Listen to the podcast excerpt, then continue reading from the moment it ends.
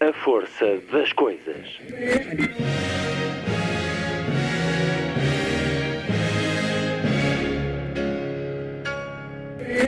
Welcome to the 109th last night of the proms.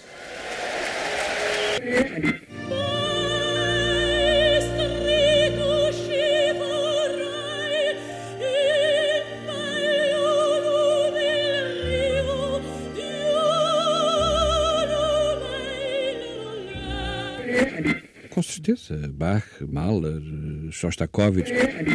Um programa de Luís Caetano.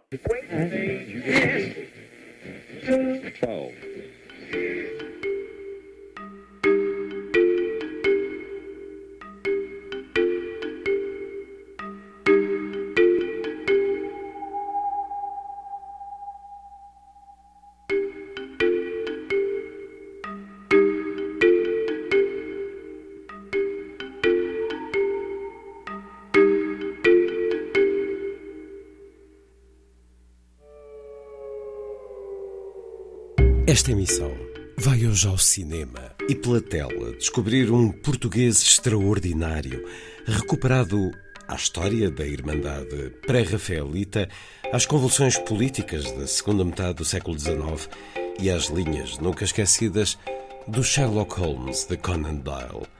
Vamos ao conhecimento de Charles Augustus Howell nascido no Porto em 1840, secretário do grande crítico e teórico John Ruskin e agente artístico de Dante Gabriel Rossetti, responsável por tanto do que ele nos deixou. É ele o pior homem de Londres, título do filme realizado por Rodrigo Areias e escrito por Eduardo Brito, meus convidados nesta emissão para escutarem a entrevista já a seguir.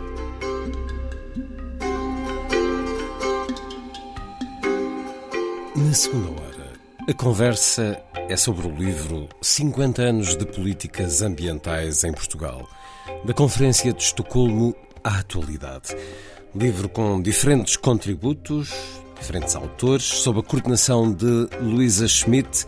Luísa Schmidt para uma conversa sobre o ambiente em Portugal, que vai da primavera marcelista aos nossos dias, o que mudou em termos de consciência ambiental e de políticas que ativamente ou escassamente agiram sobre os principais problemas ecológicos do ordenamento e da sustentabilidade, a importância da União Europeia, da educação na escola e das muitas vozes que se levantaram por esta luta, nomeadamente os mais jovens, os diferentes jovens que, de diferentes formas, se vão manifestando hoje pela sobrevivência do planeta dos que processam estados aos que cortam estradas, o ambiente para a segunda hora do programa na conversa com Luísa Schmidt. A emissão termina, como sempre, com o Lilliput, pequeno grande mundo dos livros para os mais novos, aqui percorrido por Sandy Gageiro. Sábado, 10 de fevereiro, muito boa tarde. Esta é a força das coisas.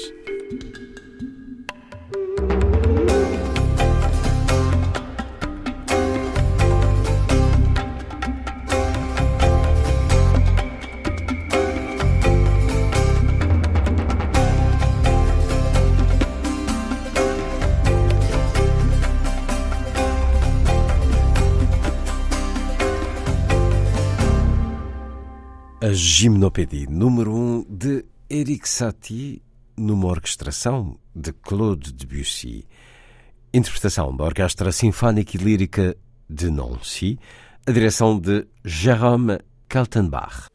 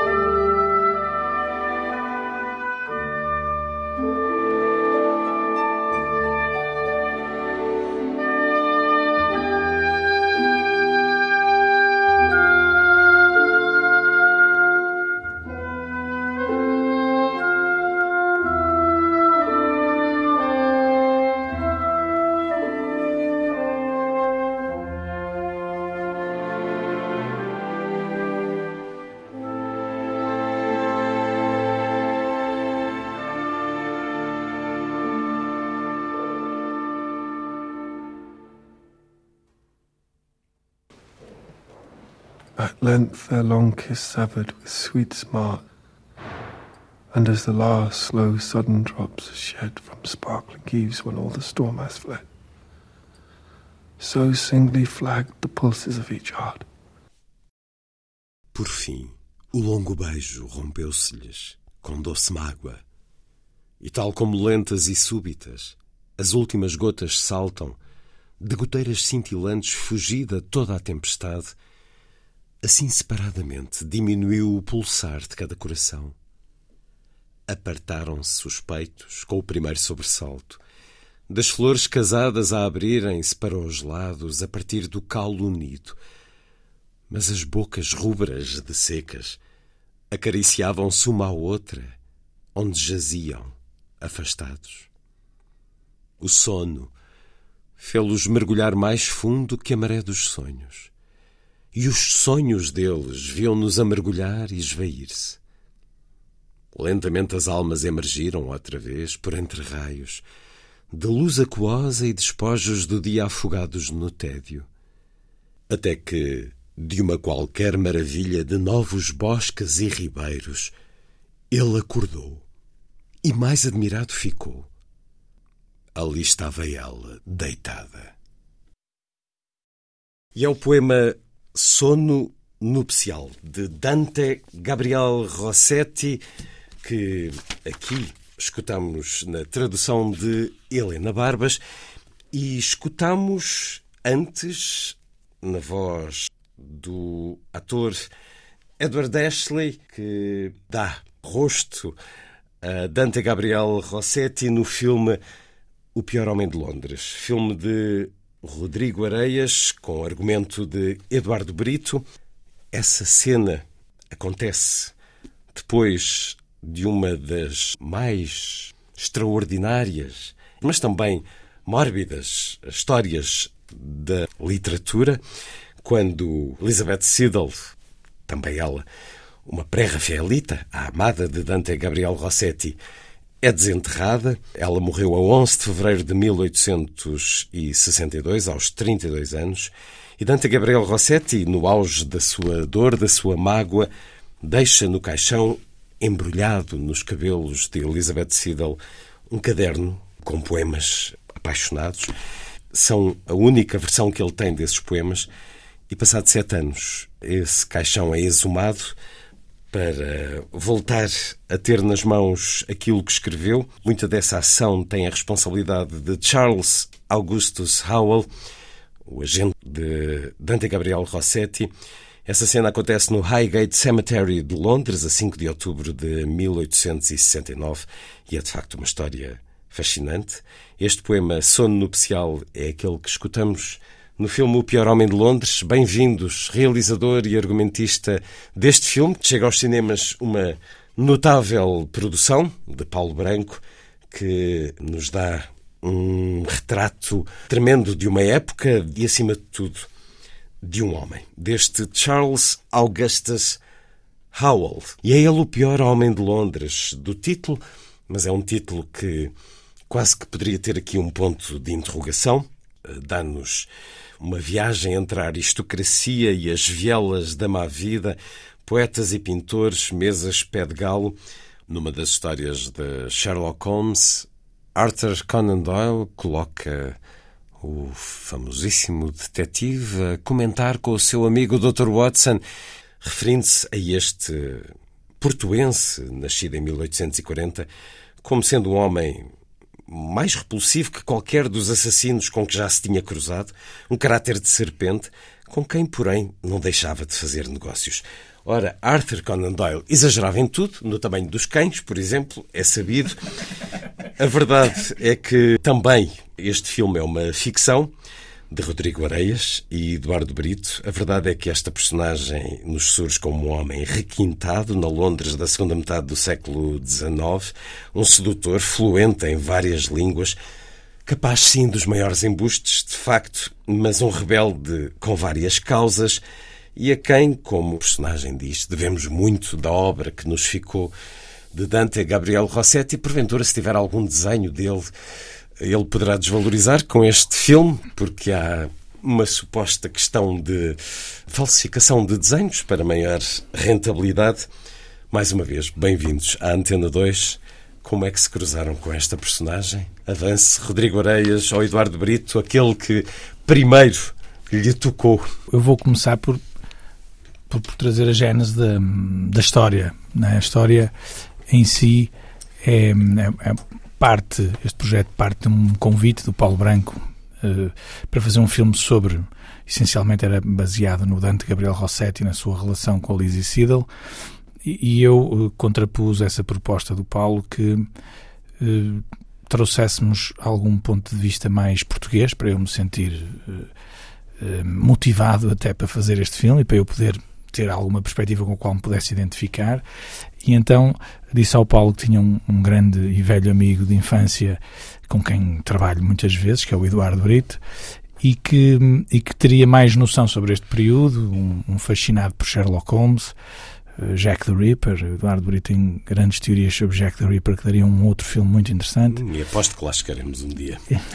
e, e, então decidi introduzir ou apresentar o Paulo ao Eduardo e o Eduardo é que Foi trouxe. o início este... de uma bela amizade, desde já, porque a última vez que Eduardo Brito aqui esteve, não há muito, foi enquanto realizador da Sibila. Desculpe interrompê-lo. Nada, nada.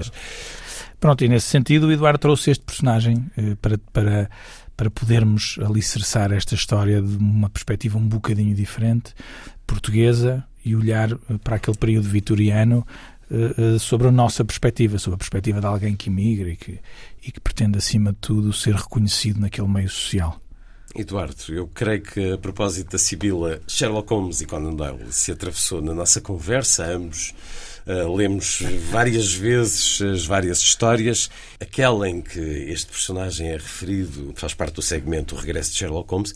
Mas ficou-lhe na memória essa, essa personagem, a esse ponto, porque bate-me aos pontos que eu não me lembro, de facto, de nas minhas leituras ter fixado esta, esta personagem sibilina, serpentina, que Conan Doyle refere. Antes de mais, boa noite. Ficou, ficou o, o, o episódio, o episódio que, da, da, série da Granada, com ah. Jeremy Brett como, como, Sherlock Holmes. O indiscutível ator de Sherlock um, Holmes. Um dos definitivos. Um, e, e, na altura, o, Charles Augustus Howell é o Charles Augustus Milverton, representado pelo ator Robert Hardy.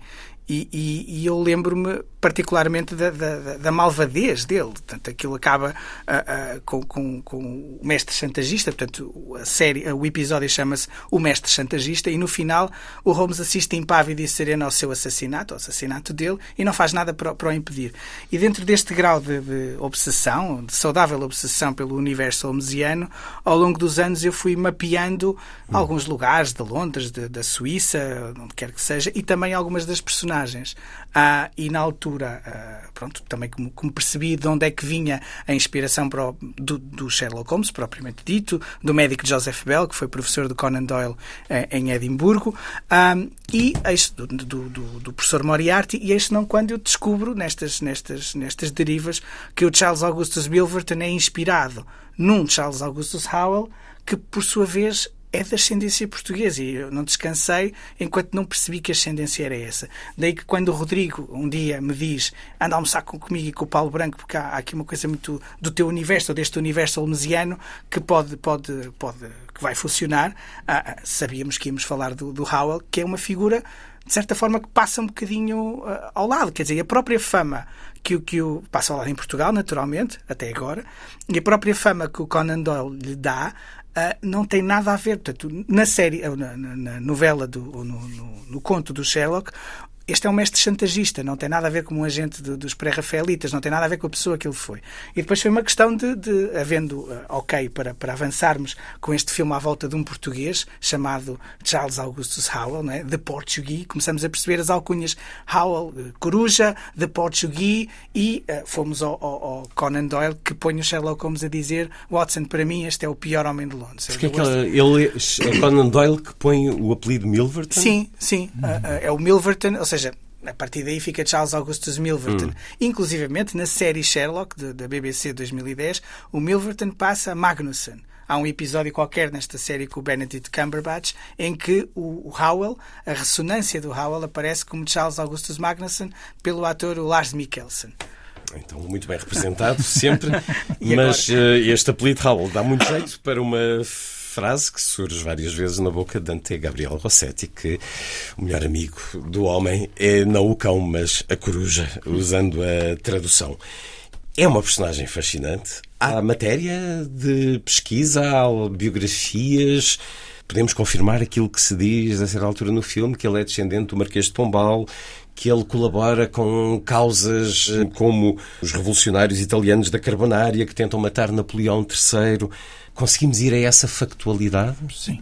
Eu acho Sim. que nós na pesquisa conseguimos chegar a, um, a uma série de, de todos estes factos que estão no filme eh, estão mais ou menos comprovados. Nós sabemos que uh, Felício Orsini vai a Londres a convite de Charles Augustus Howell fazer uma conferência. Sabe-se que após o atentado de Napoleão III, uh, Charles Howell tem que fugir de Londres e, e para a parte incerta. Uh, por isso não, não, ninguém sabe para onde, mas efetivamente sabe-se que ele tem que se ausentar durante uns anos. No filme é um período curto do filme, mas na verdade, na história verdadeira, são alguns anos ainda. Certo.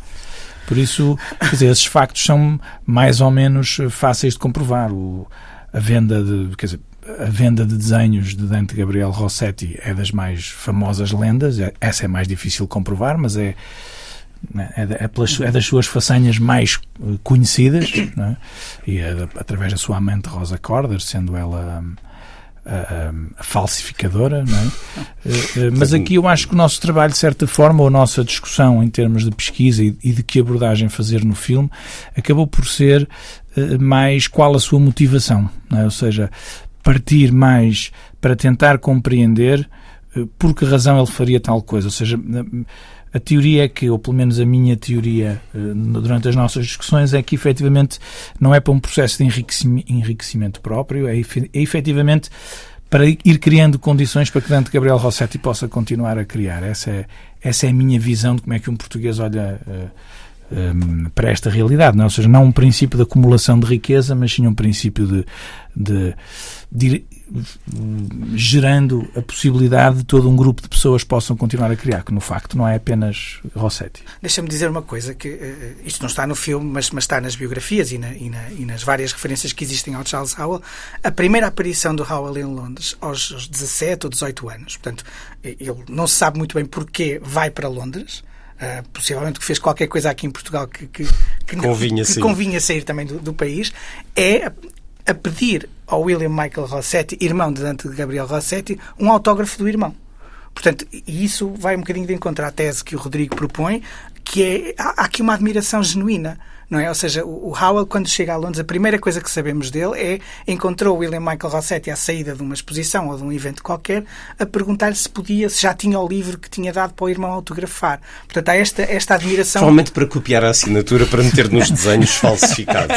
Este facto absolutamente extraordinário. Ele é secretário de John Ruskin provavelmente pouco tempo depois de chegar a Londres. Mas John Ruskin, uma figura cultural e intelectual das mais importantes eh, da, da história, uh, o mais importante e influente crítico de arte na Inglaterra vitoriana, Nasceu, curiosamente, neste dia, 8 de fevereiro, 8 de fevereiro, dia em que o filme estreia. Gandhi considerava John Ruskin a sua influência mais importante em termos de uh, defesa do bem de cada um ser o bem comum, de uma sociedade inclusiva, de educação acessível a todos.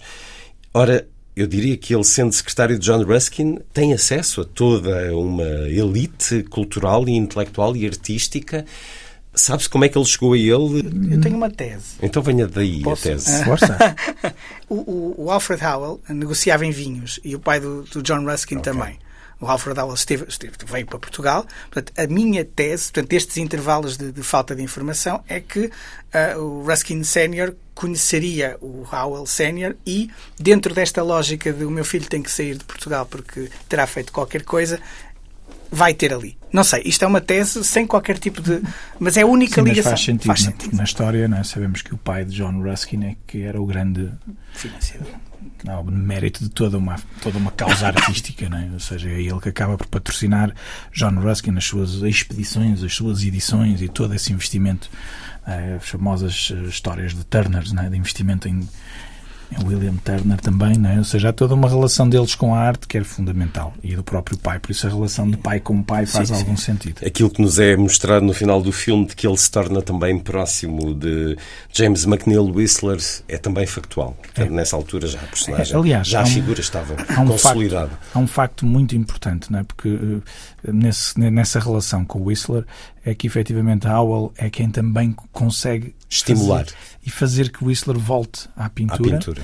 E depois há um facto muito interessante, que também não está no filme, mas que historicamente falando é muito interessante, que é James Whistler consegue ganhar um processo em tribunal a John Ruskin. É o primeiro crítico de arte que é condenado em tribunal a pagar uma indemnização a um artista por uma crítica excessiva. Por uma opinião. Sim. E nesse sentido, nós queremos acreditar que eh, Charles Howell também está por trás de todo esse processo. E há, há uma frase E fica aqui o aviso aos críticos de cinema portugueses. Há uma frase perdida na, na correspondência do Howell onde ele diz e eu nem testemunhei, onde o Char- o Charlie Howell diz eu nem sequer fui a julgamento. Uma Nem sido- precisei. nem precisei. Tinha havido mais sangue ainda. Bom, eu não sei se já há uma biografia escrita de Charles Augustus Howell, mas Eduardo Brito será certamente o autor de uma no futuro, porque há aí não só paixão, como de facto conhecimento. Este portuense, nascido em 1840 e supostamente falecido em 1890, porque o filme, mas não só, a própria mitologia da figura, nos dá a possibilidade de que os muitos embustes eh, tenham continuado no que à morte diz respeito. Mas isso é ver o filme, até porque o filme tem esse lado muito surpreendente. Ele era, obviamente, um admirador e um defensor dos pré-rafaelitas. Devemos-lhe, de facto, a, a história dilo.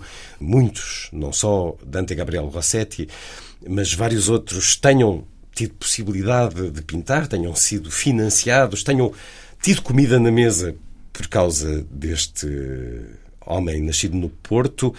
É um grupo, os pré-rafaelitas, que eh, nasce em meados do século XIX, se reúne para afirmar os valores da arte, atravessados por sonhos, por um ideal de beleza, mas também por insatisfação, por desespero e alguma loucura.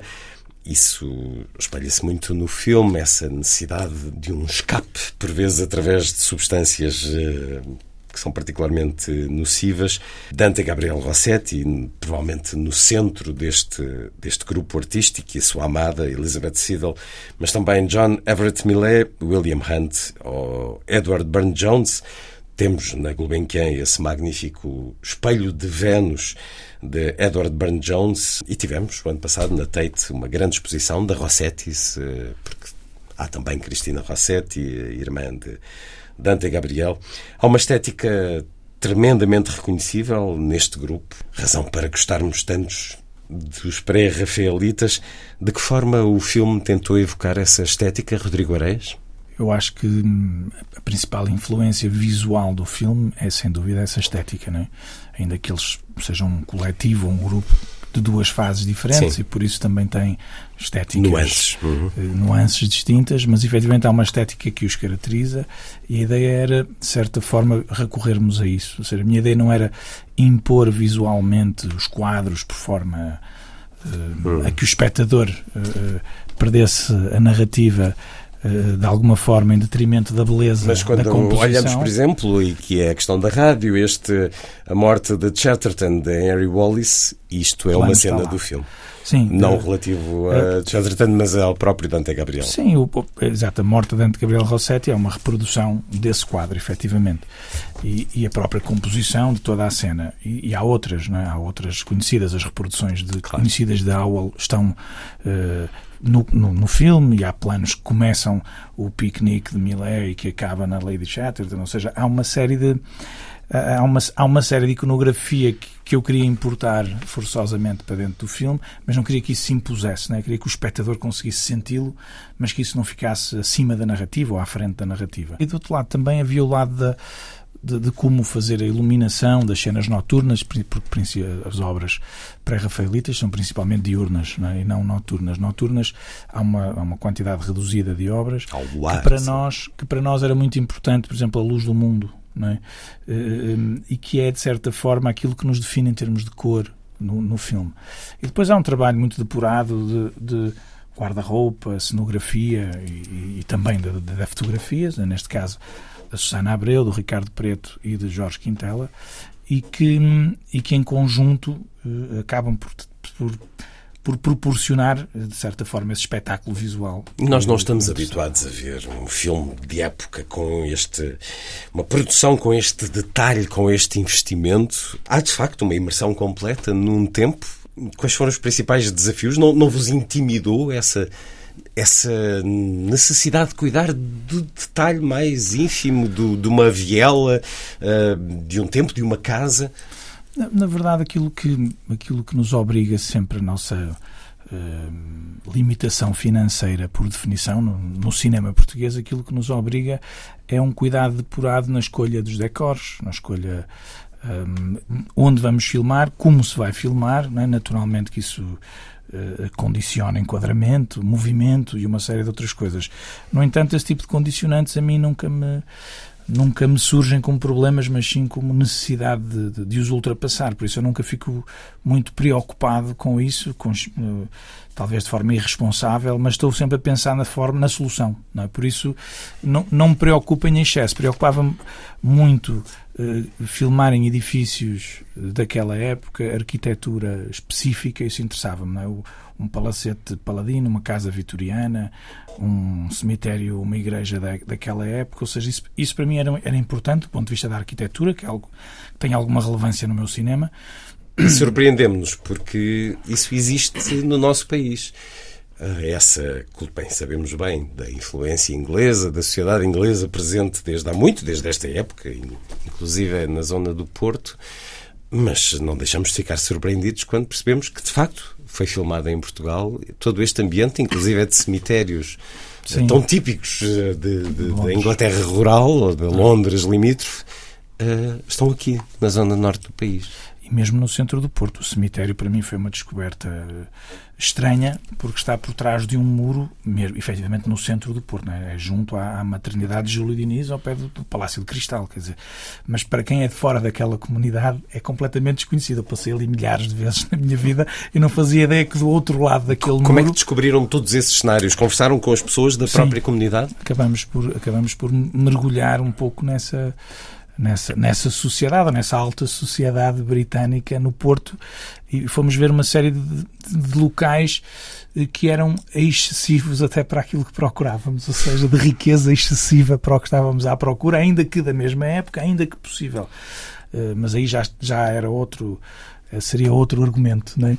mas, mas sim, mas, mas deparamos-nos com, muita, com muito mais uh, uh, arquitetura e muito mais locais uh, possíveis para filmarmos que o que eu imaginaria inicialmente. Museu Quinta de Santiago, é isso? Alvarães, Viana do Alvarães, Castelo? Alvarães é interessante. Alvarães é muito interessante porque nós sabíamos que para fazer as vielas ia ser muito difícil. Portanto, recriar aquela arquitetura eh, londrina Difícil, do Bafon dispendioso. do, do Bafon e então uma das estratégias que eu e o Ricardo Preto optamos por fazer foi ir procurar fábricas de construção de tijolo. Então fábricas do século XIX eh, e descobrimos que em Alvarães havia uma concentração de fábricas de construção de tijolo vermelho, né, com o tijolo inglês, aquela que chamamos o tijolo burro, e, e, e, então há um dia em que vamos a uma a mais famosa fábrica de, de, de, tijolo e ela já estava toda modernizada, por isso percebemos que não dava. E, e, mas falámos com o segurança dessa fábrica que nos disse que havia outra que estaria mais ou menos abandonada perto. E então decidimos ir, estava fechada, saltámos o muro, mas afinal estavam pessoas lá dentro, tivemos que fugir e voltar eh, munidos do presidente da junta de freguesia Pronto, de Alvarães. Autoridade. E a partir daí as coisas foram mais simples, a negociação com o proprietário, e descobrimos eh, que fomos capazes de construir um estúdio dentro de armazéns armazéns de, de tijolo antigos, armazéns cheios, repletos de, de toneladas de, de, de tijolos, eh, um, que foi necessário limpar, né, retirar tudo e para refazermos tudo isto foi muito positivo estarmos dentro de um armazém, porque é exterior, mas é interior. Portanto, nós estávamos cobertos, onde podíamos iluminar, onde podíamos trabalhar e refazer uh, uma grande parte destes interiores. Grande, o grande momento de negociação com o presidente da junta e o proprietário da fábrica foi porque eu queria uh, abrir uma janela no, no bar, né, naquilo que é o, a taverna uh, onde está na uhum. rua, e o proprietário não dava autorização E eu dizia, pá, então não dá para filmar, porque eu preciso mesmo da janela. Claro, há várias cenas. E então, esse. o, e então o Presidente da Junta disse, então deitamos a janela abaixo. E eu agora na antestreia fui-lhe dar um abraço e disse, obrigado pela janela. Isto vai condicionando estes, estas questões absolutamente essenciais de produção, vai condicionando o argumento, vai obrigando a alterações, Eduardo Brito. É, é é é um trabalho elástico, ou seja, há uma primeira versão que serve para, para, para arrancarmos trabalhos, mas depois com, com, com o maior dos gostos, quer dizer, fossem todas estas as, con- as condicionantes. Ou seja, a partir do momento em que o Rodrigo me diz, pá, encontrei, vamos fazer aqui um labirinto, temos um labirinto, queres escrever qualquer coisa para aí? E passa uma cena de perseguição para aí, que até foi escrita mais ou menos a meias. Ah, ah, ah, ou então o bar, o bar, no caso do bar não, porque o bar é assim, uma, ou o pub é assim uma coisa mais ou menos... Já estava. Já estava, Esse já existia. o local ao... Mas, mas isso estás a falar Do do labirinto, labirinto. é O labirinto é muito, é muito Porque o labirinto existia. interessante, são E eu duas vi- cenas que... E eu, e eu vi o labirinto e fiquei fascinado pelo labirinto. E disse: pá, Eduardo, vamos fazer a saída, a perseguição que estava escrita de La Rotière a Charles Augustus Howell. Disse, vamos fazer as perseguições aqui. E ele perde-se. E mandei as fotos para o Eduardo. Nós encontramos-nos várias vezes muito cedo de manhã para conversar sobre estes e outros assuntos. E. e e então deparámos-nos com a possibilidade de fazer, eh, e, e de repente essa cena fez sentido. O que estava escrito, eu não estava a ver como é que queria fazer ou como é que ia fazê-lo visualmente, vi o labirinto e disse: Ok, então vamos adaptar essa, essa, não é, esse engano, esse jogo de gato e do rato para aqui. E eu assim eu já sei o que é que quero fazer. Pronto, aí foi um bocadinho, é mais complexo tecnicamente, foi preciso discutir com o produtor e pedir-lhe uma grua específica para aquele dia. Mas há uma coreografia fabulosa, especialmente na primeira cena do labirinto, em que a perseguição não chega ao seu fim. É por causa disso que, a certa altura, também vemos a leitura da Alice no País das Maravilhas, Eduardo Brito, com o- Ah, o, isso- gato de Cheshire. É isso? Não, agora... Isso é, Não. isso é teu. Não, porque isso, vou, isso, Isso é isso, teu, é isso foi porque é, é- isso não estava no argumento, mas foi, foi por outra razão. Imposição do realizador, mas Isso foi este por outra estava razão, porque foi porque porque o- ou seja, de repente eh, Ricardo Preto, o diretor de arte, aparece com um, um, um exemplar original da edição original Palavra? do, do sim, Da Alice? da Alice no País das Maravilhas e pronto, que era preciso, pronto, falou com a Isso vem da Lelo? Uh, Da livraria Lelo? não, não, não. Então, Era outra, já não sei o nome, eu sei que fui lá à livraria ver e disse, bem, se nos emprestar isto por um dia, ou se um alfarrabista português tinha uma primeira edição Sim. da Alice, mas eh, versão portuguesa? parte- Não, eh, não, não, versão Versão inglesa. inglesa? Versão inglesa. Mas isso vale uma fortuna. Acho que era alguns milhares de euros. E, Alguns, e, muitos. e, e pronto, foi, havia um seguro, era preciso fazer um seguro para o livro e tal, para, para ele poder sair naturalmente do Alfarrabista e ir até ao Decor, que não era longe, na verdade. Mas eh, eh, eu achei que era tão extraordinário podermos filmar uma edição original Que tinha que decidi introduzi-la no filme. E, e o momento em que eu pedi ao ator para ler, pronto, tinha a ver com aquele momento, não é? o gato a dizer não é? que Se comporta sentido, como um sim, cão. Como um cão, sim. Chegamos àquela essência que é o elenco e quem é Charles Augustus Howell é Albano Jerónimo no papel da sua vida, mas também já disse isso em relação à herdade, portanto é bom que ele vá continuando a fazer os papéis da sua vida em cada novo filme, ou pelo menos de tantos em tantos anos. Albano Jerónimo com uma notável Elizabeth Vitória Guerra Siedel, um, outros atores eh, portugueses e um elenco internacional. Começámos por escutar nesta conversa Edward Ashley, ator inglês como Dante Gabriel Rossetti, também Scott Coffey como John Ruskin, Christian Vadin, este La Rotière, que eh, é um Rottweiler eh, que não larga a sua presa. Participação especial de Simon Paisley Day e eh, Jean-François Balmer, entre outros.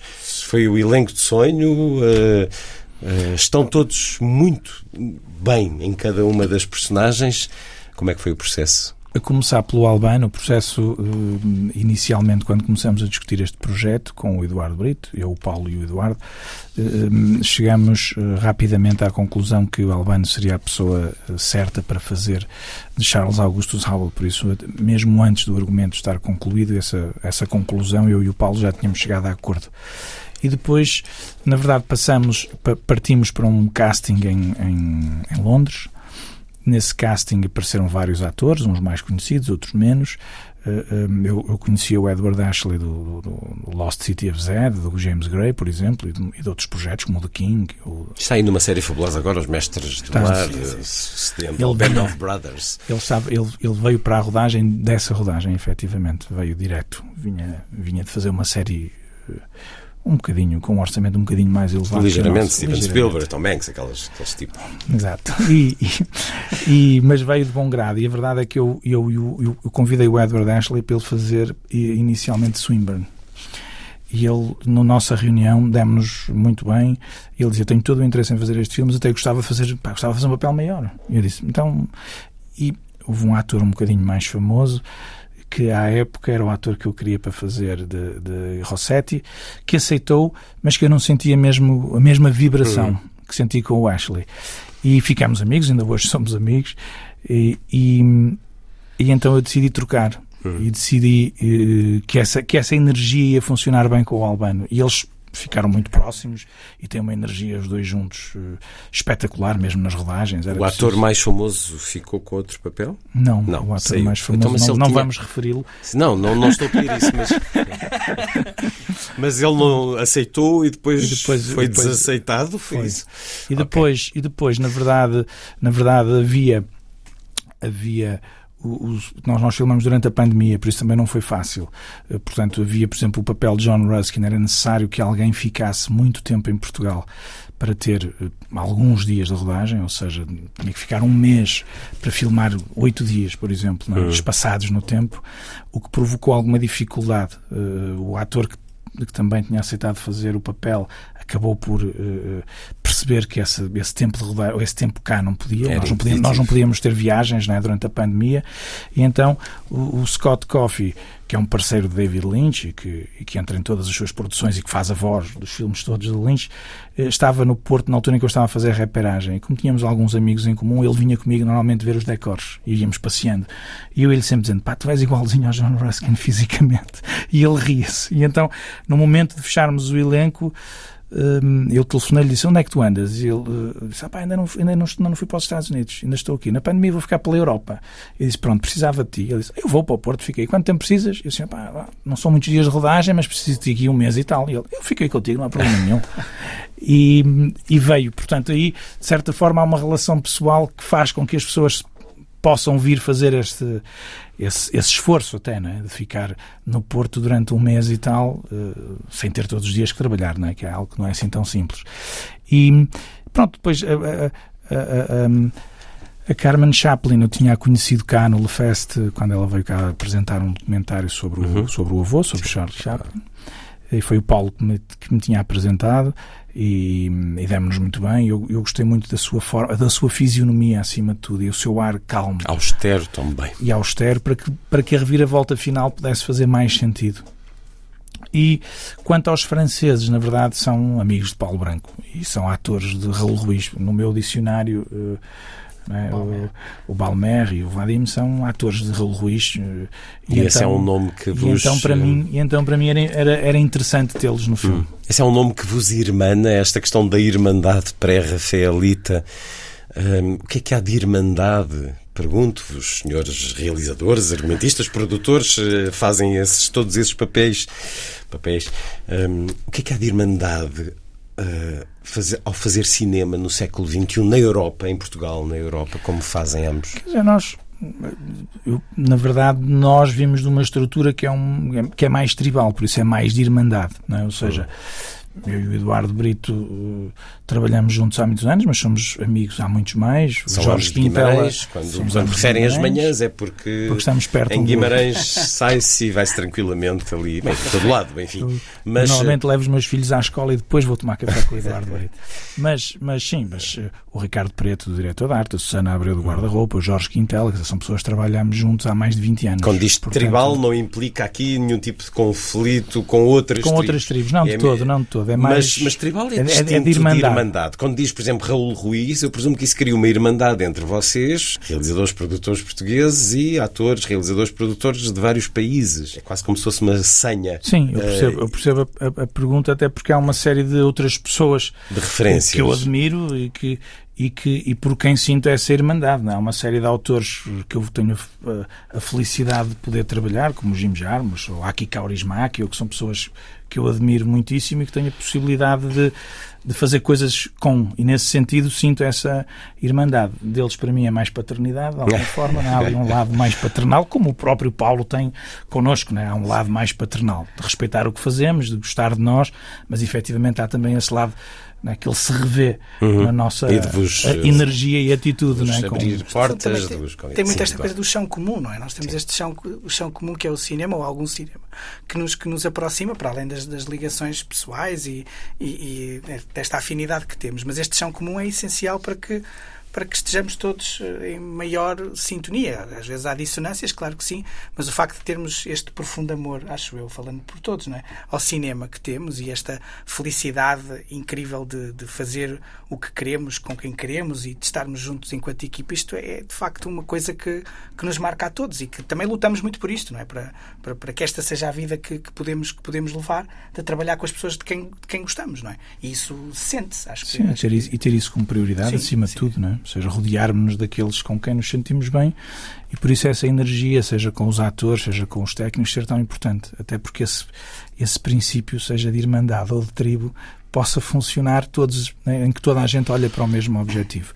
E isso é que é fundamental, não é? é chegar ao fim, irmos à apresentação, porque, porque na verdade, como o Jorge Quintela dizia em público ainda há dias, e dizia, pronto, quer dizer, preparar um filme com o Rodrigo é diferente de preparar com outro realizador, porque nós né, jantamos juntos, vamos juntos ao cinema, quer dizer, e temos muito tempo para preparar um filme porque no, no, processo de produção faz é como nós a discutirmos o argumento, quer dizer, o argumento não temos reuniões de discussão de argumento, né? temos a jantar uh, regularmente sim. juntos e nesse sentido vamos discutindo coisas e, e, Londres, e, e fomos a Londres fomos, e, sim, vamos a sítios e discutimos e, trocamos sempre a trocar livros e, eles vêm cá, vocês não vivem muito longe do Kaurismäki, presumo? Ah, não, isso não, isso não, vivemos pertinho pertinho, não é? é? Também vai de vez em quando lá à pastelaria ou não? Vai. Vai? vai. Que inveja, caramba. Tu é que vais. eu vou, eu vou às vezes a Viana, mas o Aki vai muitas vezes a Guimarães. Vai, vai muitas vezes almoçar lá connosco, vai muitas vezes. Mas também Jim Jarmusch está a trabalhar com ele para o seu próximo projeto, não é? Não, nós estamos a produzir. Sim, quer dizer, na verdade há um o filme. Estamos a fazer um documentário sobre William Burroughs em que o Jim uhum. era o. Na verdade, ele é o técnico de som de todo o arquivo. E então ele está sempre a aparecer. É? Ele, ele, diz que não quer aparecer, mas ele está sempre a bater claquetes. E há algumas entrevistas a ele que as faz e tudo. Mas sim, mas, mas já temos produzido coisas juntos. E agora a temos um projeto novo. Está muito a marcar o vosso trabalho, digamos, Sim. da Cristina Bessa é Luís ao Burroughs, passando pelo Rossetti. Eu diria que, pronto, se pensarmos que a literatura é mais importante que o cinema, a música também. E depois a gente junta tudo em filmes. É como uma ópera. Na ópera está então lá. Nós juntamos tudo nos filmes. O Pior Homem de Londres estreou esta quinta-feira a realização de Rodrigo Areias com o argumento de Eduardo Brito e depois assim um elenco que nos agarra a uma época e a uma corrente que reuniu a arte visual e a literatura, a grande poesia, porque eles de facto não só pintavam muitíssimo bem, como escreviam também. Albano Jerónimo, Vitória Guerra, Edward Ashley, Scott Coffey, entre muitos outros, é um filme que vale a pena e aqui ficou isso sublinhado nesta conversa. Rodrigo Areias, Eduardo Brito, muito obrigado por terem vindo à Antena 2. Obrigado. Obrigado.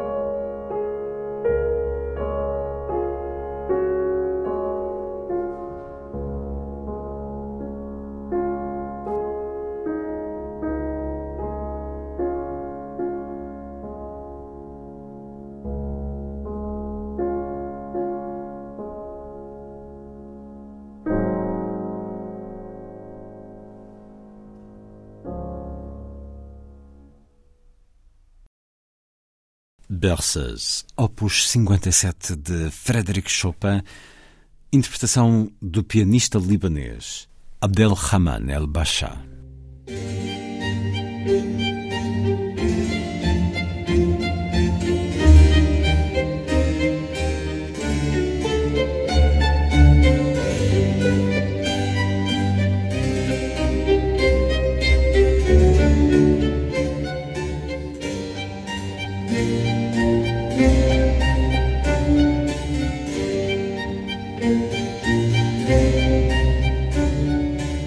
Força das coisas.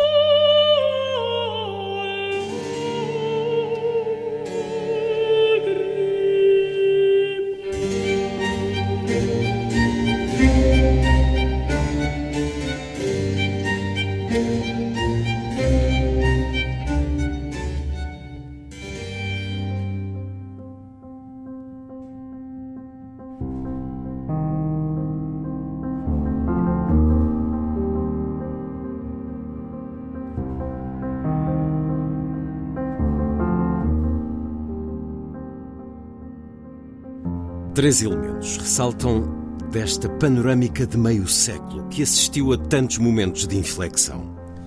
O 25 de Abril, a integração europeia, a queda do Muro de Berlim, o indesmentível e exponencial impacto das alterações climáticas, a falência das governanças globais, duas guerras na Europa, Balcãs e Ucrânia, um colapso financeiro global, uma pandemia, a reconfiguração dos novos blocos do poder mundial. E, todavia, o horizonte de esperança permanece no mesmo, na juventude e na ciência. A primeira tendência que se detecta nas intermitentes e até erráticas políticas públicas de ambiente em Portugal é a importância da indução externa. Sem as políticas comunitárias, tanto pelos quadros regulamentares como pelos apoios financeiros que a adesão à CE trouxe, estaríamos provavelmente numa acentuada perda de valores ambientais. Neste âmbito, também não pode ser hoje ignorada a inspiração trazida pelo primeiro português secretário-geral da ONU, António Guterres, projetando a um nível inédito todas as dimensões e, sobretudo, as humanas envolvidas na atual crise ambiental. A segunda tendência é a da incapacidade do país para efetuar mudanças estruturais em setores onde mergulham as raízes dos mais graves problemas ambientais do país. É o caso do desordenamento do território. Não deixa de ser profundamente inquietante constatar a persistência das tensões ligadas a um polígono onde se articulam setores como o imobiliário, o turístico, o da construção civil e a banca. A dinâmica inalterada deste polígono mantém em contínuo movimento tanto as obras em si, como as diversas dinâmicas socioeconómicas que determinam a ocupação desordenada do território, incluindo o seu frágil litoral. É neste polígono também que se manifestam não só os obstáculos estruturais, como o boicote a muitas das medidas e políticas ambientais. Veja-se a recente aprovação do Simplex Ambiental em 2022, que, a par de justas correções burocráticas, veio dispensar muitos projetos de regras de avaliação ambiental. A terceira tendência, que determina estruturalmente o limitado sucesso das políticas públicas ambientais em Portugal, é a sua sistemática descontinuidade, que assenta na ausência de pactos de regime sobre assuntos transversais estratégicos, das águas às florestas, da conservação da natureza às zonas costeiras, da mobilidade ferroviária à fiscalidade ambiental. Tanto o desenho institucional como as linhas de atuação estruturantes encontram-se, por isso, à mercê da rotatividade dos ciclos eleitorais, sem perspectiva histórica e sem sentido das escalas de tempo alargadas que requerem. Um certo de um dos textos que encontramos no livro 50 anos de políticas ambientais em Portugal. Da Conferência de Estocolmo à atualidade, livro com várias participações e organização de Luísa Schmidt. E este texto, eh, de onde li o excerto, é também de Luísa Schmidt, tem por título Enquadramento e Transversalidades, e é uma radiografia, uma curta síntese, não só de um panorama histórico, como das eh, necessidades mais prementes, das uh, zonas de crise mais prementes. Um livro que acaba de sair com a chancela Edições Afrontamento, 50 anos de políticas ambientais em Portugal, coordenado por Luísa Schmidt, ou organizado por Luísa Schmidt. Bem-vinda de regresso à Antena 2, Luísa Schmidt. O tratamento vai ser mais informal, porque trabalhámos durante muitos anos nesta rádio, no programa Um Certo Olhar. Muito gosto e com muitas saudades. Vamos falar daquilo que te é absolutamente essencial, causa de uma vida, eh, um trabalho que continua persistente e que vamos continuando a ler também nos artigos regulares no Semanário Expresso e em muitas outras intervenções, agora com este livro que começa por nos falar de uma conferência que para a maior parte de nós não é muito familiar, a Conferência de Estocolmo em 1972, há já mais de 50 anos, que tinha por lema há só uma terra. E este lema é muito semelhante à afirmação que temos ouvido repercutida nos últimos anos na luta ambiental, na luta pelo ambiente, muito entre os jovens, muito a partir de Greta Thunberg, mas já escutado também pela própria voz do secretário-geral das Nações Unidas, aqui referido, não há planeta B. Há 52 anos há só uma Terra, hoje diz-se, afirma-se, grita-se, não há planeta B. Comecemos por esta, por esta conferência há 50 anos, a Conferência de Estocolmo. Qual foi a importância, Luísa Schmidt? É, essa foi uma conferência muito importante porque foi pela primeira vez que os países se reuniram todos é? sendo mais de 170 países, todos reunidos à volta de um problema que era o problema do desenvolvimento e do ambiente, portanto, a articulação entre as duas áreas. E um, foi aí, é daí que nascem as políticas ambientais em todo o mundo. Incluindo em Portugal? Incluindo em Portugal. Que participou. E não era muito habitual o regime juntar-se a estas conferências não. internacionais. Inclusivamente Portugal estava arredado de tudo o que tinha a ver com organizações internacionais por causa da guerra colonial e, e foi, e foi convidado depois da abertura, a chamada Primavera Marcelista e a esperança da abertura e da modernização do país nessa altura. Portugal é convidado em 19 1971 para participar eh, na Conferência de Estocolmo e, portanto, é, é, é, fim, é, a primeira vez que o vai fazer ao fim de muitos anos. Uh, aliás, é a primeira vez que o vai fazer, nas, na, de facto, nas Nações Unidas. E aí cria aquilo que se chama a Comissão Nacional do Ambiente, que foi a primeira, digamos, instituição uh, que existiu ligada às, especificamente voltada para as questões do ambiente.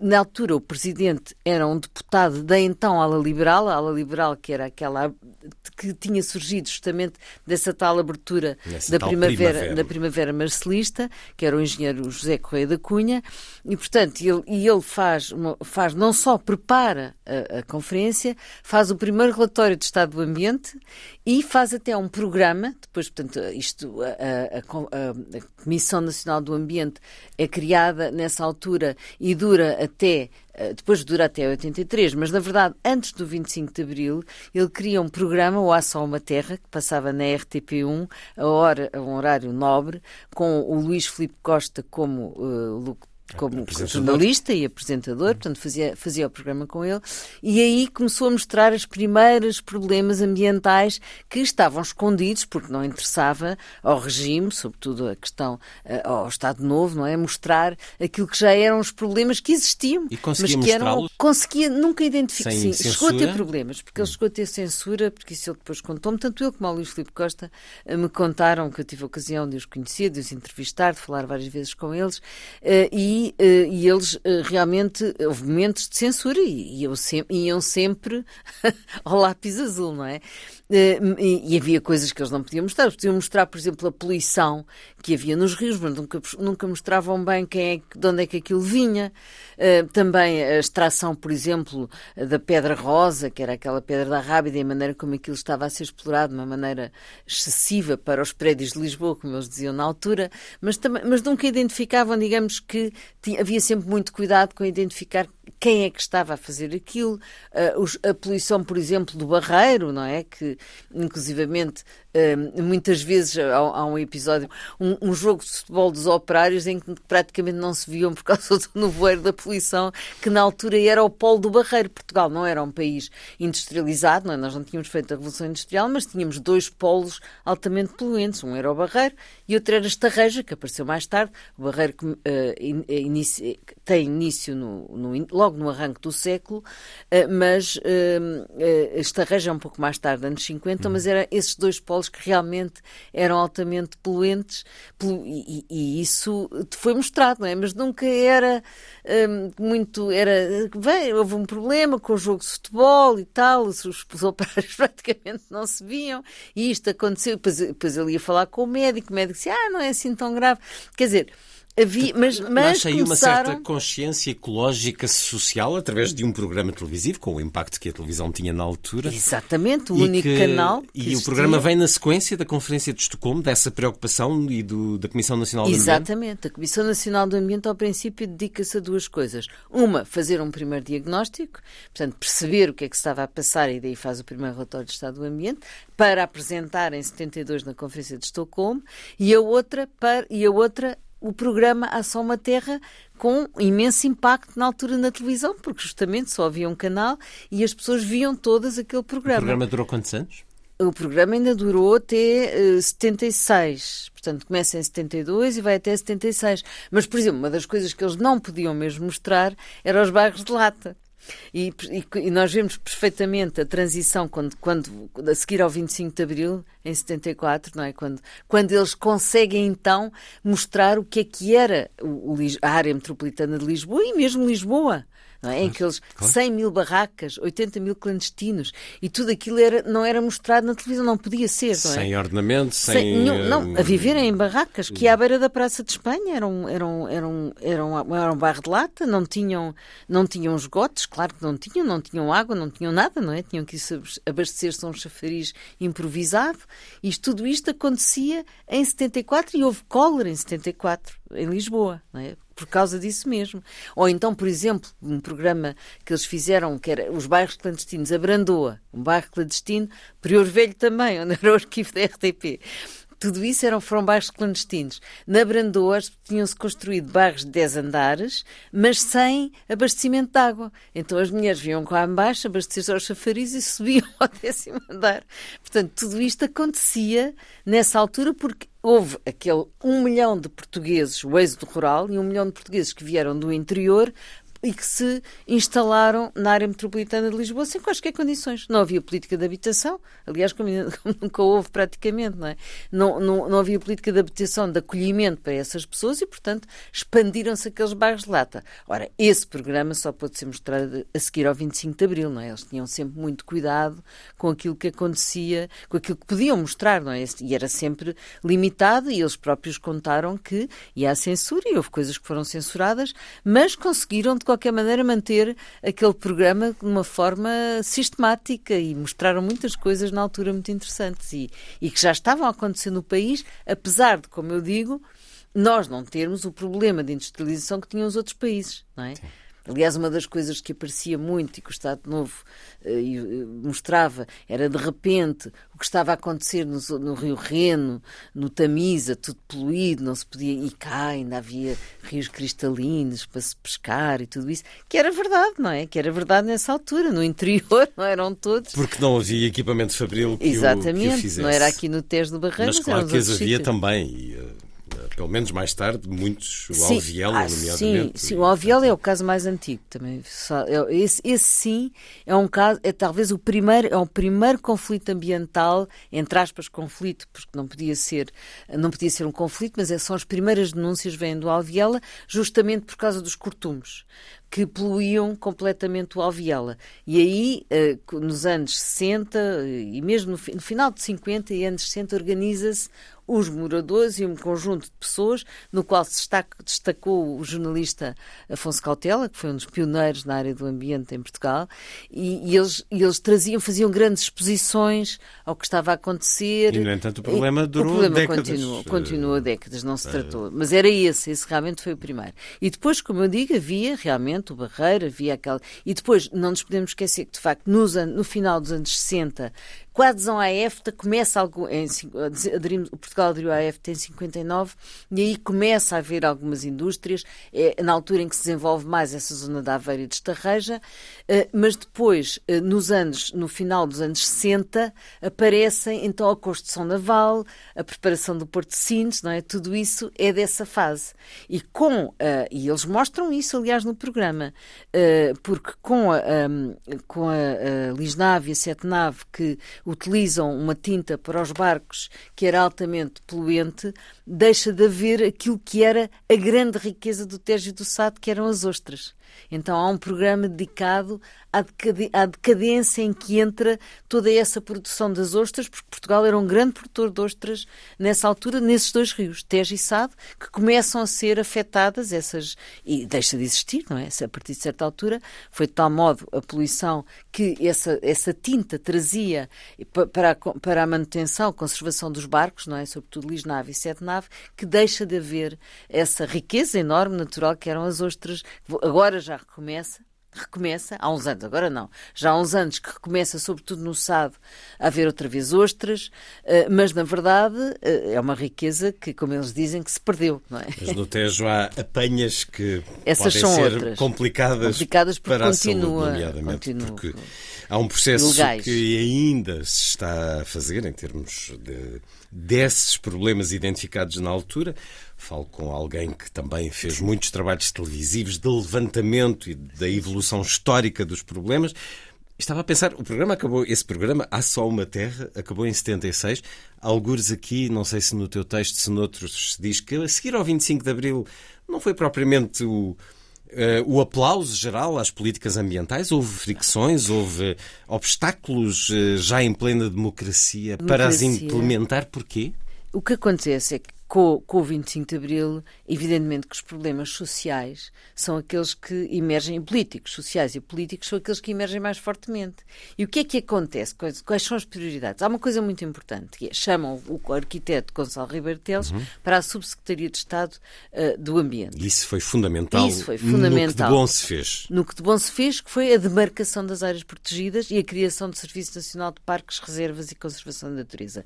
E ele consegue, até ao final dos anos 70, de marcar cerca de 15 parques.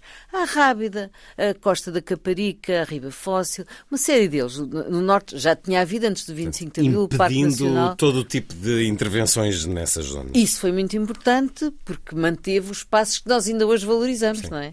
Eh, e depois voltaram, e depois isso manteve-se até os anos 80, no fundo até 86, mais ou menos, de 87 marcam-se as 20 e tal áreas protegidas e parques naturais que nós temos, incluindo a Ria Formosa, o Parque do Sudoeste Alentejano, tudo isso.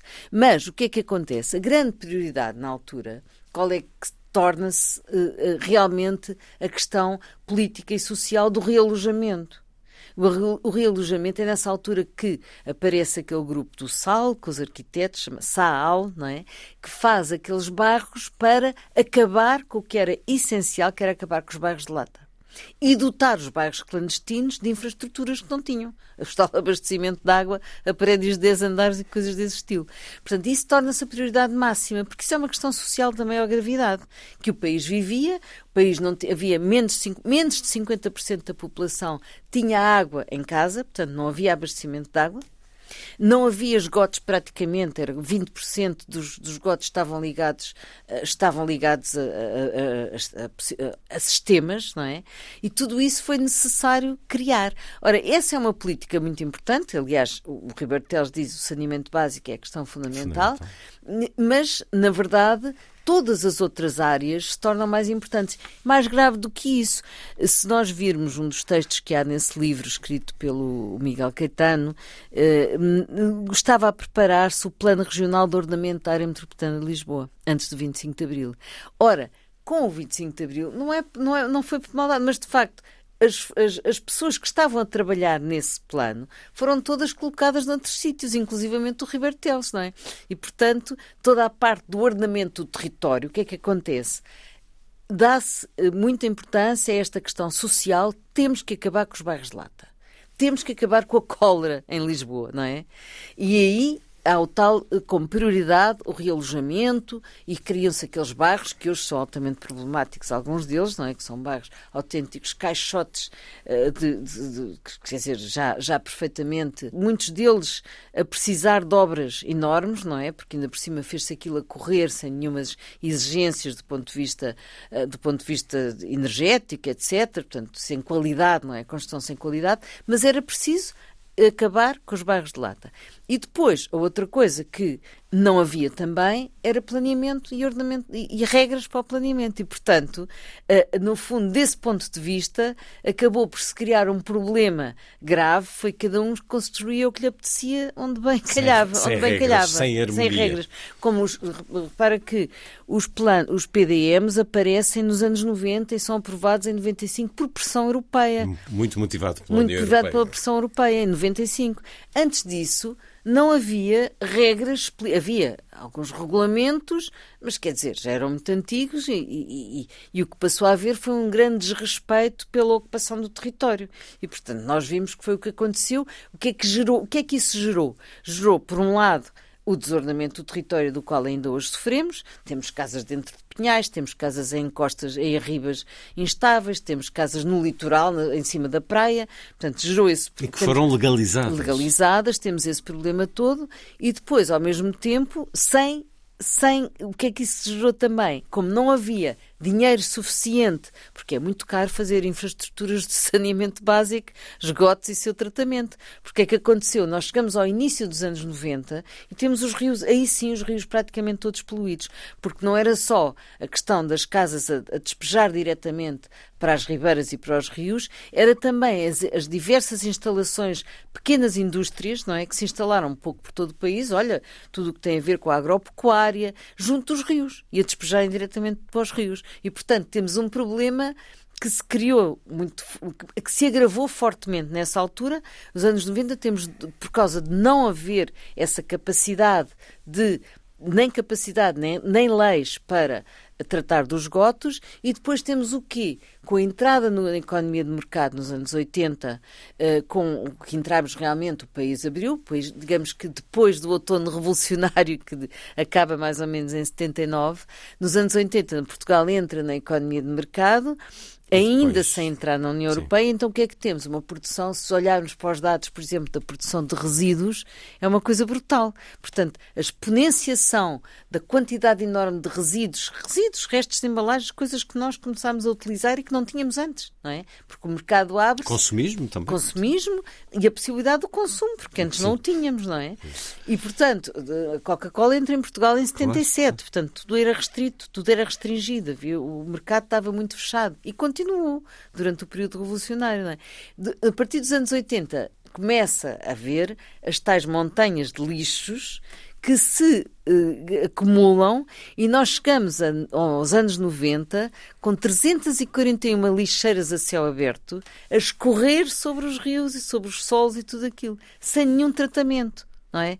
Portanto, é, é, os anos 90 são absolutamente estratégicos e cruciais para justamente investir, já com os fundos europeus, no saneamento básico. E o que é que entra no saneamento básico?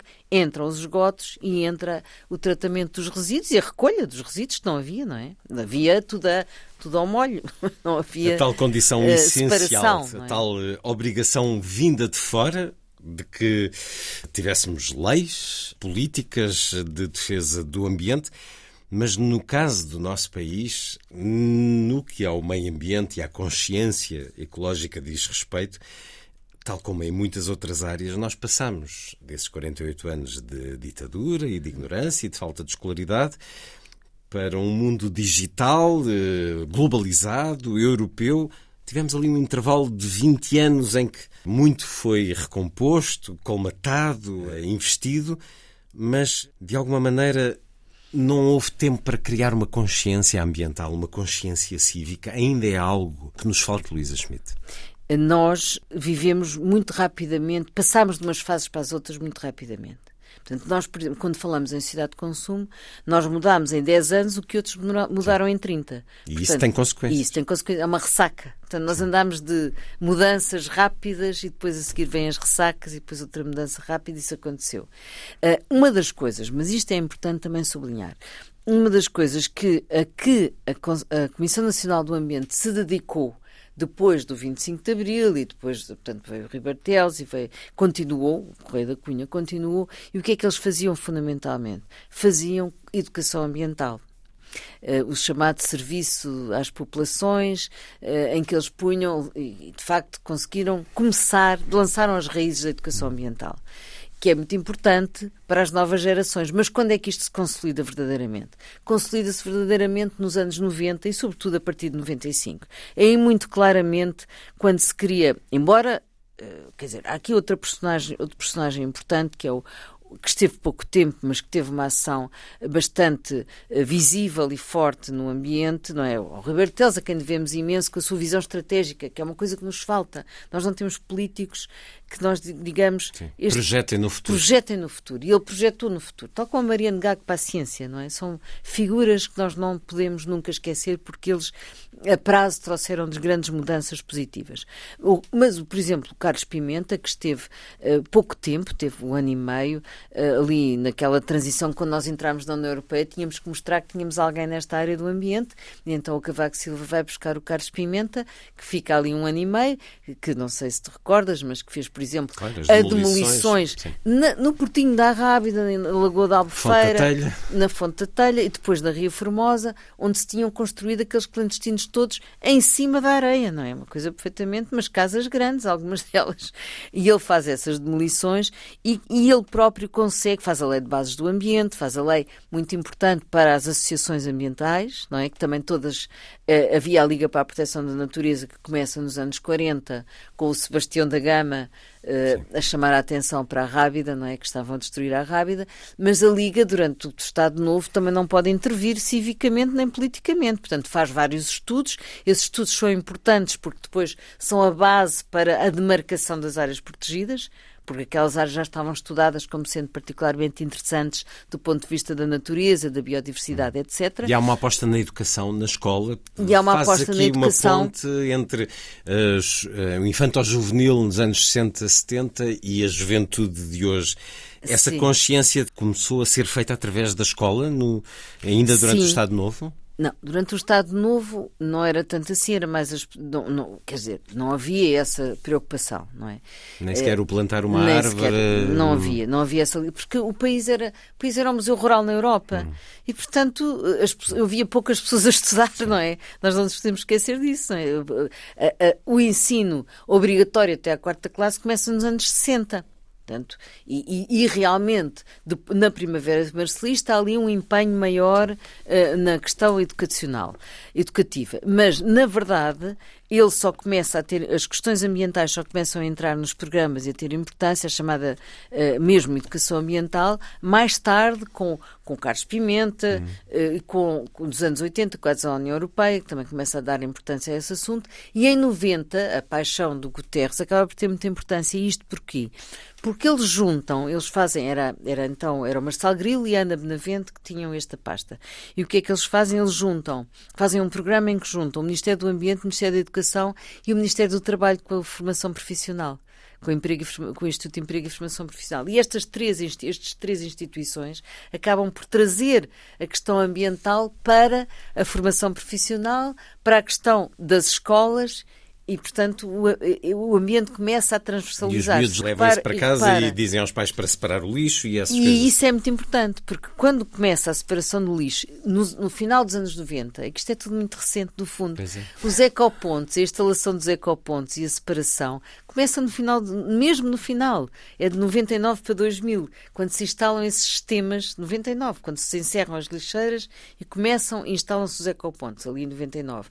E quem é que, e há uma tese sobre isso, até de uma aluna minha, da Susana Valente, em que ela mostra o, importantíssimo papel que as crianças tiveram em casa para os pais e os avós sim, começarem sim, a separar, separar no os sentido de clamarem vergonha se não o fizessem. Exatamente. Isso, eles são correntes de transmissão fantásticas, correios de transmissão até Agentes de, da mudança. Agentes da mudança. E, portanto, isso começa aí e aí começa... E há outra coisa muito importante, é que eles destacam professores só para tratar deste assunto e que se ligam às então ONGs que também tinham começado no final de, nos anos, meados dos anos 80, as Quercus, as, eh, a Giota, o ASP, a FAPAS, todas essas começam ali depois, desse, depois de 86.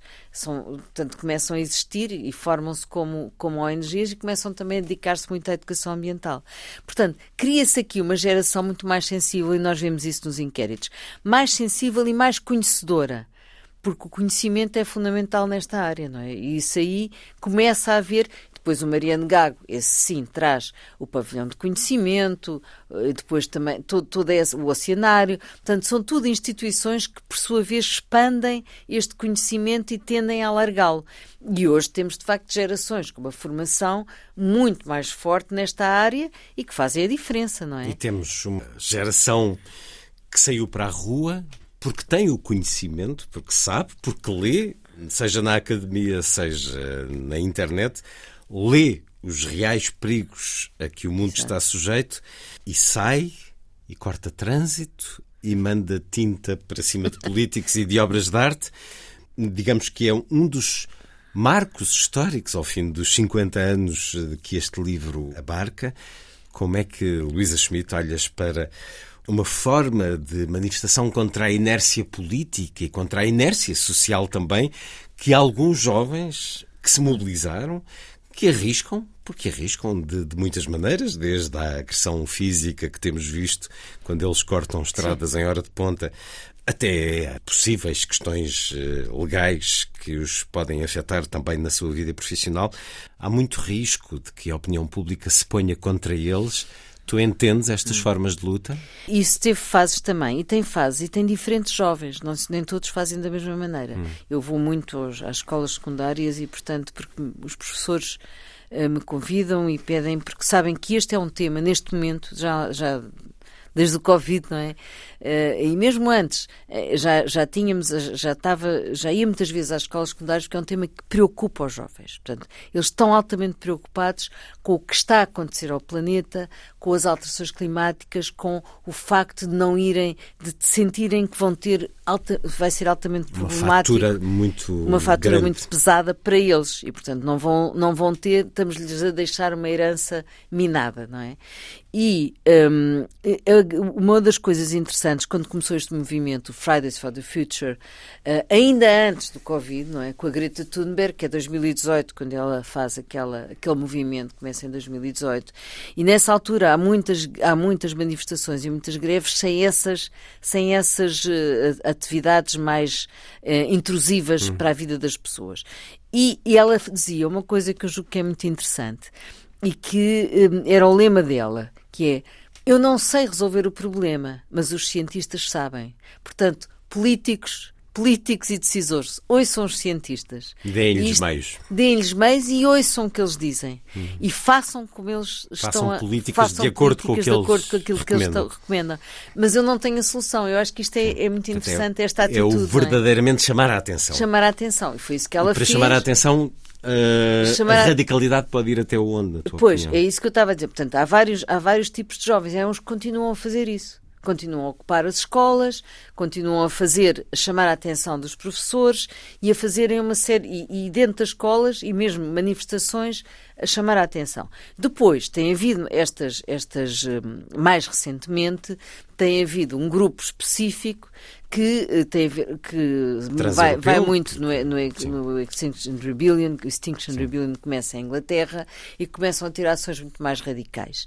E essas ações radicais, do meu ponto de vista, eh, vão têm, têm que ser muito bem pensadas. O que é que eles pensam no início? A televisão não vai lá, nem ninguém nos liga nenhum. Uhum. Os, os mídias, chamados mídias, não nos dão voz. Portanto, temos que começar a fazer este tipo de coisa, tirar continente ao ministro e aí começaram as televisões a ir lá e ouvi-los. Agora, este tipo de ações, que são ações que acabam por interferir negativamente com a vida das pessoas, das pessoas que têm uma vida já difícil, não é? Quando tu cortas uma segunda circular, tu estás a dificultar a vida, claro. não é. De uma maneira, não às é, vezes, que não se não é alcança. É, não é aos jactos privados, não é?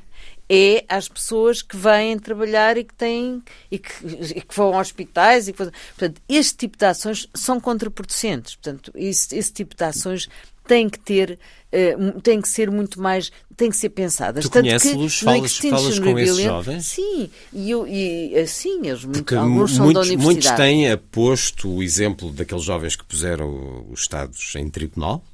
Estás a ver? Esse de tipo uma maneira ações. muito mais formal e que teve alguma cobertura, provavelmente não a mesma que os, os, os gestos mais radicais têm.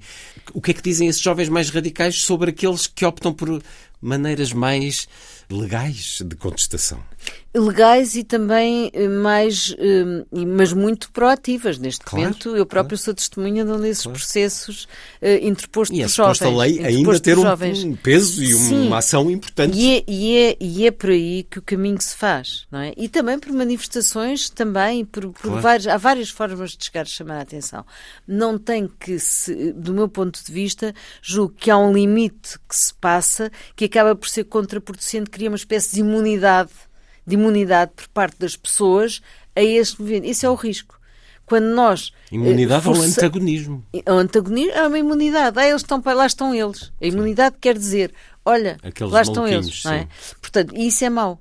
Portanto, isto, tem, isto- isso é negativo para esses jovens. E eu eh, tenho dito isso, e até inclusivamente quando eh, o Liceu Camões é um liceu muito interessante, com uma, uma direção também muito. eh, e não só, há muitos liceus, o Virgílio Ferreira, etc. Há muitos liceus muito interessantes em, em, em Lisboa, onde, onde os. Lisboa, que é onde eu tenho ido mais, não é? Onde os professores estão eles próprios também preocupados, porque dentro dos liceus, também, dos, das escolas secundárias, também começa a haver crispação entre eles. Não é? Porque há uns que não querem parar as aulas e outros querem. Portanto, até se pensou, parem as aulas, e eles fizeram isso no Camões, parem as aulas, mas façam atividades. Então convidaram pessoas para passar filmes, para fazer documentários, para debater. E isso é outra forma que não está a, intru- a- a intervir diretamente e a impedir a vida das pessoas, o normal funcionamento da sociedade, mas que é uma maneira também de chamar a atenção e, jo- e de, e de levar a informação e comunicação de uma forma eh, muito proativa, E não é? se as escolas eh, tomarem elas próprias a iniciativa de criar esses dias ou esses momentos, porventura depois não terão que lidar com Exatamente. ações mais radicais e com gestos que são um pouco questionáveis, como chamar a polícia para retirar os estudantes, etc. São questionáveis, mas in- e, foi questionado, foi muito questionado na, Na Universidade Faculdade de Lisboa, Letras. Faculdade de Letras, quando isso aconteceu. Mas, por exemplo, dou outro, outro exemplo relacionado com isto. Houve outros mais tarde, e este ano, houve várias ocupações que não que são Não ocupações pacíficas, esse- não tiveram esse, esse- problema. esse Mas laço. houve uma altura em que invadiram a reitoria e começaram a, começaram a destruir uma exposição. Isso não pode ser. Não se pode ser destrutivo, não é? A questão destrutiva é altamente negativa sempre. A agressão e a destruição são contraproducentes. E contraproducentes para a própria mensagem que se quer passar. Portanto, Portanto, é as latas preciso... de tinta são contraproducentes. Sim, as latas de tinta lá, lá, lá andar para são, podem chamar a atenção, mas só afetam ali aquele ministro ou aquela personagem e tal. Agora, o interromper estradas, onde as pessoas estão a precisar urgentemente chegar aos sítios, eu acho que isso é altamente negativo eh, num, num dia normal de semana. Acho que isso é, é o que eu digo, cria tal, é o risco de criar imunidade contra um- uma causa que tem que ser de todos. E tem que ser de todos. E para ser de todos tem que, não pode criar estas fraturas, nem esta, eh, nem esta, nem pode ser contraproducente. As ações não podem ser contraproducentes. À parte estes Portanto- excessos e algum radicalismo, dá-te esperança, naturalmente, um movimento cada vez mais global e cada vez mais marcado por parte dos jovens, jovens. de que não estão para aturar isto. Mas depois, quando vemos outro tipo de inquéritos, nomeadamente sobre o seu posicionamento político, ficamos na dúvida se estamos a falar de quantos jovens. Se Estamos a falar de uma minoria que está, de facto, preocupada com questões ambientais ou, ou se há, de facto, um- uma Quando porcentagem consistente. Quando nós fazemos inquéritos quantitativos e estamos a falar de, eh, da partir, normalmente esses inquéritos, agora fizemos- recentemente fizemos um e a União Europeia também está sempre a fazer, a partir dos 18 anos, nós vemos que há uma maior preocupação entre os mais novos, em geral. E depois, claro, que há minorias de que são muito radicais à direita e à esquerda. Isso aí, as- os radicalismos sempre existiram em todas as gerações, não é? De uma maneira ou de outra, e daí esse paralelo. Nos anos 60 havia outro tipo de radicalismo, não é? E havia, faz parte do crescimento, digamos que faz parte do crescimento. Onde leio inquéritos em que vejo que uma maioria de jovens não lê, nem jornais, nem livros. Ou vejo inquéritos em que uma percentagem muito elevada de jovens se aproxima da extrema-direita. Quer dizer, Mas não é uma na, nada disto se assim. retira hum, para o benefício da luta pelo ambiente. Mas eh, essa questão da extrema-direita é uma parte dos jovens, mas não, não digo que seja a maioria, não é? Isso aí, pelo menos no inquérito, Sim, a partir dos uma 18 parte anos, não é, não é a maioria.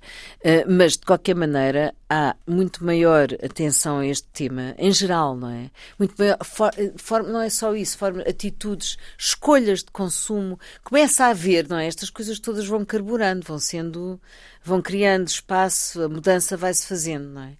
E isso sente-se em muitos setores da, da juventude, das pessoas mais novas, hum, sente-se já isso bastante, eh, porque há uma grande diversidade também, não é? Nós não nos podemos só. eh, E esses radicalismos também é, é tal história: há um radicalismo para um lado e um radicalismo para o outro, e isso faz parte do crescimento. Incomoda sempre. E, como eu digo, pode ser contraproducente para esta causa específica das alterações climáticas, em que as pessoas têm que ter muito mais informação e formação e têm que querer aderir a um determinado tipo de práticas. E, portanto, esses radicalismos são negativos, mas, de qualquer maneira, a esperança está neles, porque esta geração é uma geração, não é só, pronto, aquilo que se diz que é já um lugar comum, a geração com maior formação eh, que nós já tivemos alguma vez, portanto, tem uma grande, tem, tem formação até muito tarde, não é? E tem boa formação, eh, e ao mesmo tempo, o que tu estás a dizer, de certo modo, é o efeito das redes sociais, que esse é um fenómeno novo, que nós próprios ainda não estudámos o suficiente e que ainda não sabemos o que vem daí. Mas pode virem coisas más, mas podem vir coisas boas também. Porque, não é? porque, as, redes, porque as, redes, as redes sociais têm aspectos perfeitamente negativos, mas também têm aspectos positivos. E, e a tecnologia em si, ela própria, pode não se, é conforme, conforme a maneira como é utilizada, pode ser no bom ou no mau sentido. Também é através das redes sociais que a Greta Thunberg consegue mobilizar vários, vários movimentos em vários sítios do mundo. Não é só em Portugal, não é? Em vários sítios do mundo. A Greta é quem diz isso. Portanto, esse problema eh, põe-se, mas para o lado, pode vir aqui também um lado positivo desta área, não é? E, tá- e acontece, não é? Nós tendemos a ver é aquilo que é mais. Claro que há fenómenos negativos, mas a esperança tem que estar e está nesta geração com mais formação, mais capacitada e com conhecimentos mais fortes sobre o que se está a passar, o que se vai passando. E essas pessoas depois são elas que vão para as empresas, que vão para o Estado, que vão tomar decisões. E desse ponto de vista é esperançoso, é? É esperançoso. Julgo que é aí, é neles que nós temos que ah, apostar, não é? É neles e no conhecimento. E Portanto, continuar a acreditar que o fator externo ou o fator eh, político, a COP28, que terminou, que, que ocorreu há, há poucos dias, a Conferência das Nações Unidas sobre as Alterações Climáticas, foi feita no Dubai, nos Emirados Árabes Unidos. Foi a melhor escolha em termos daquilo que se espera que seja uma, uma política consciente de combate às alterações climáticas, ir para o Dubai fazer a conferência. foi feito na Toca do Lobo, não é? Sim. Um, e tive ocasiões de- até de, de escrever isso. Na, na verdade, como tu sabes, eh, eh, as COPs têm que ser sempre em regiões diferentes do mundo, tem sempre uma região diferente. E realmente ter escolhido eh, eh, o Dubai para fazer esta COP é logo um mau sinal, é logo, mau, é logo mau. Depois, entretanto, começou muito mal com aquela questão de ele dizer que afinal não era tão- aquele o tal o Sheikh eh, realmente foi altamente contraproducente desse ponto de vista. Agora, a COP, e, isso eu continuo a achar e continuo a considerar, que foi- de qualquer maneira é uma mostra eh, que de várias coisas diferentes é um ato comunicacional muito importante. É um momento em que se fala, das, em que os cientistas estão lá, estão lá as ONGs, estão lá as organizações não governamentais de ambiente, estão lá muitos líderes eh, pelo ambiente e são ouvidos. Isso, é, isso, é, isso é, um, é um fenómeno comunicacional. Digamos que o lado mais interessante desta COP, o lado mais in- desinteressante já o sabemos, não é? Foi onde foi, com aqueles, foi na toca que começou logo mal, com aquelas declarações deles e que afinal o petróleo não fazia assim tão mal, coisas desse género. Mas depois, na verdade, o que tu viste ao longo de uma semana foi uma Compromissos. quan- compromissos foi é um, é um, é um, é um facto comunicacional importante, onde se vê, onde se ouve pessoas uh, com um determinado tipo de ideias e que, que vêm transmitir as suas ideias, tá, ao Algor estão lá sempre pessoas, personalidades muito importantes que vêm dizer coisas importantes e que são ouvidas no mundo inteiro, porque aquilo está constantemente a transmitir para o mundo inteiro e é um sítio onde, onde, as pessoas também vão mostrar o que é que já estão a fazer de diferente. Portanto, desse ponto de vista, foi importante. Por isso é que o título do meu uh, artigo era antes, antes copo do que nada. Entretanto, vamos caminhando para um mundo cada vez mais uh, difícil e estranho e preocupante.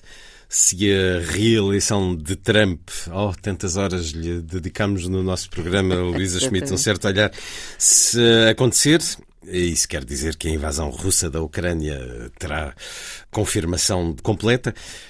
O genocídio na faixa de Gaza pode gerar um conflito mais vasto.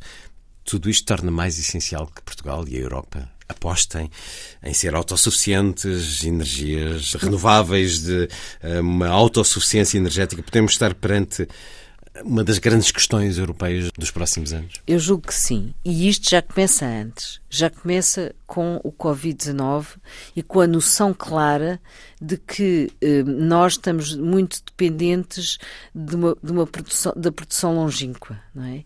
E, portanto, aquel, olhar, aquilo que aparece em 2020, que é o Pacto Ecológico Europeu, vem dizer que a Europa tem também que se reindustrializar nós não nos podemos esquecer que nós nem máscaras tínhamos quando foi o Covid-19, não é? Era tudo produzido e estamos muito dependentes. Nem máscaras, cadeias, nem a consciência nem a de como, as, porque, porque as usamos. Porque usamos. Portanto, as cadeias longínquas de produção é algo que não pode continuar. E isso aparece no Pacto Ecológico Europeu como a necessidade de reindustrialização de da Europa, de vários dos países da Europa, não é? Não podermos, a questão muito importante da segurança energética, temos que ter muito mais segurança energética. Então, com a guerra na Ucrânia, isso ficou. A, a, a Alemanha não entrou em colapso, mas a Alemanha está com problemas gravíssimos, não é? Por causa da dependência que tinha do gás russo. E, portanto, a questão da segurança energética tornou-se fundamental, a segurança alimentar também, portanto temos que ser muito mais, temos que ter mais segurança alimentar, não estou a dizer sermos autossuficientes em nenhuma destas áreas, mas temos que ter muito mais segurança. E eu acho que isto se tornou muito claro, sobretudo nestas duas áreas. E esse Pacto Ecológico Europeu reflete esta questão, reflete a transição energética, a transição digital, claro, e a transição também da própria agricultura ser uma agricultura haver também uma agricultura de proximidade, chamada do prado ao prato, muito mais importante para a Europa e, portanto, dar muito mais apoio a esse tipo de agricultura de proximidade que nos torne mais seguros também do ponto de vista alimentar. Isso tornou-se muito evidente e cada vez mais evidente com estas guerras todas. Agora, a questão da Europa, do papel da Europa no mundo, isso é aí também tem que se uh, afirmar, não é? Porque, e, e, e não é só o Trump e todos esses essa, essa parte toda assustadora do Trump, a própria direita na Europa está a ser preocupante, mesmo para as questões ambientais, mesmo para isto tudo que estamos a falar. E portanto, e quando eu estou a dizer a direita, não é só a extrema direita.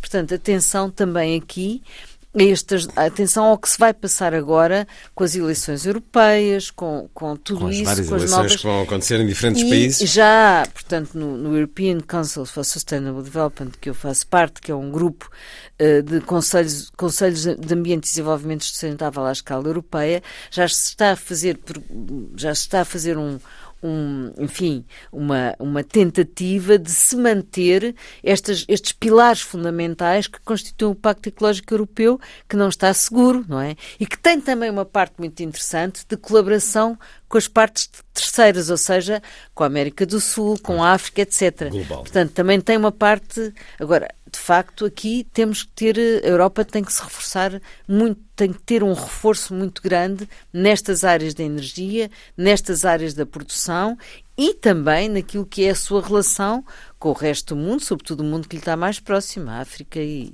e também a América do, do Latina e, e, o Médio Oriente, que está mais próximo de nós do que dos americanos. Portanto, estamos numa situação de facto muito, muito complicada, eh, mas a Europa continua a ser a nosso. Eh, tem que ser ainda, tem que ser o nosso archote, não é?